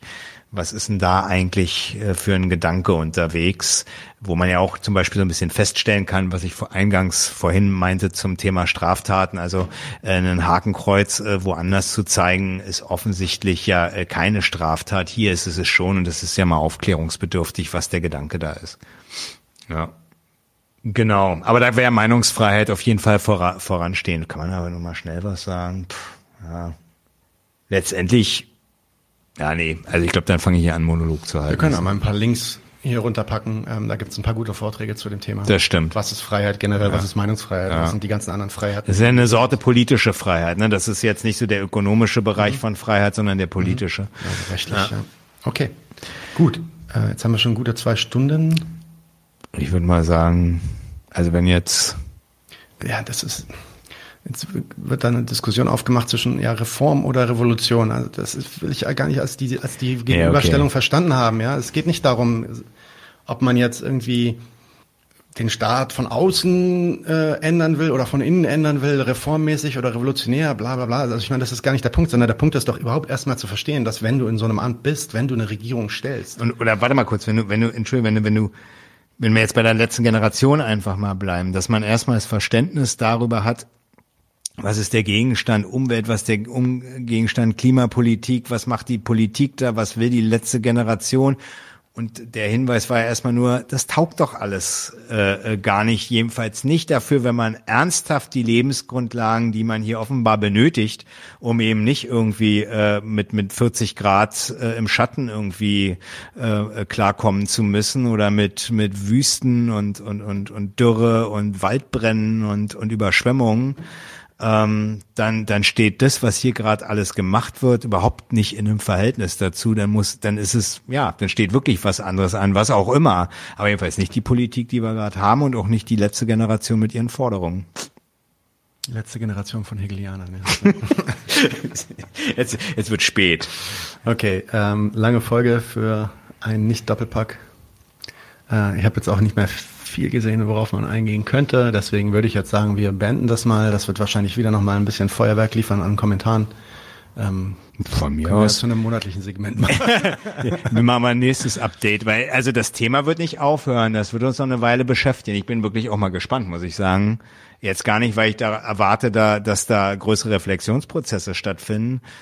Ähm, aber das, also die, die, die, dieser Konflikt wird sich mit hoher Wahrscheinlichkeit zuspitzen. Ja. Und ich muss auch sagen, dass Dancehall Washington einen fantastischen Usernamen hat. Ja, Dancehall Washington. I like it. Okay. Okay, ähm, gut Leute, vielen Dank, dass ihr mit dabei wart. Was kommt? Ja, nächste Woche Dienstag Folge mit Georg Leudold. Da geht es um das narzisstische bürgerliche Subjekt. Da reden wir auch viel über Freiheit und warum das eigentlich was ganz Unvernünftiges ist und man nicht geil finden soll. Genau, und wir ähm, können schon mal, wir können schon mal äh, sagen äh, für diejenigen, die jetzt noch zuschauen und die noch so ein bisschen Spaß haben an Repression und Antirepression und ich hatte es ja vorhin schon ein bisschen angesprochen. Ich werde nächste Woche mit äh, Daniel was zu Lina und äh, der Repression, die da in Dresden stattgefunden hat. Wenn das aufnehmen. Das werden wir aufnehmen, genau. Das machen wir nicht live. Genau, aber das Thema, das Thema ist ja so ein bisschen jetzt mitgesprungen und das gehört ja auch so ein bisschen in die Abteilung, äh, wie geht der Staat mit seinen Störungen um ähm, und ja, so ein bisschen auch was ist Antifaschismus und, Und so. äh, die nächste große Diskussion ähm, um letzte Generation, wenn wir nicht irgendwas anderes zwischenschieben, wird dann, dann wahrscheinlich jetzt am 2. Juli stattfinden. Wir haben da eine Zusage von beiden Seiten, sowohl dem Gegenstandpunkt als auch der letzten Generation. Wird hier dann stattfinden, hoffentlich auch natürlich dann live. Das ist ein Sonntagabend. Haltet euch den Termin doch frei. Dann seid ihr dann auch alle live mit dabei. Okay, Leute, und damit wünsche ich euch vielen Dank. Vielen Dank, dass ihr hier wart und so lebendig mitgemacht habt. Sorry für den kurzen Unterbrecher vorhin. Aber so ist das manchmal. Habt einen schönen Abend, schönes Wochenende und bis bald. Prost. Leute, wir brauchen eure Hilfe. Wenn euch dieses Video gefallen hat, klickt auf Like, abonniert den Kanal und vergesst nicht das Glöckchen zu drücken, damit ihr benachrichtigt werdet, wenn wir neuen Content droppen. Außerdem solltet ihr uns überall folgen, wo wir verfügbar sind. Das ist Facebook, Instagram, Twitter und Twitch. Und wenn wir irgendwelche Ankündigungen machen oder Posts, dann shared, was das Zeug hält. Gebt uns all eure Liebe. Wir haben mittlerweile ziemlich signifikante Kosten. Wenn ihr es euch irgendwie leisten könnt, unterstützt uns doch auf Patreon. Dann kommt ihr auch in den Genuss verschiedener Vorteile, wie zum Beispiel Zugang zu unserer Discord-Community oder Zugang zu den ultrageheimen Patreon-Episoden, die wir dort posten. Außerdem könnt ihr uns natürlich auch über PayPal Spenden zukommen lassen. Außerdem haben wir mittlerweile einen eigenen Online-Shop. Das heißt, wenn ihr euch immer noch fragt, was ihr euren Lieben zu Weihnachten, Ostern oder sonst wie schenken könnt, geht dorthin und kauft duftes Merch. Alle Links dazu hier in der Beschreibung oder auch auf unserer Webseite 99 zu 1.de. Vielen Dank fürs Dabeisein, danke für die Unterstützung und wir sehen uns in diesem Theater.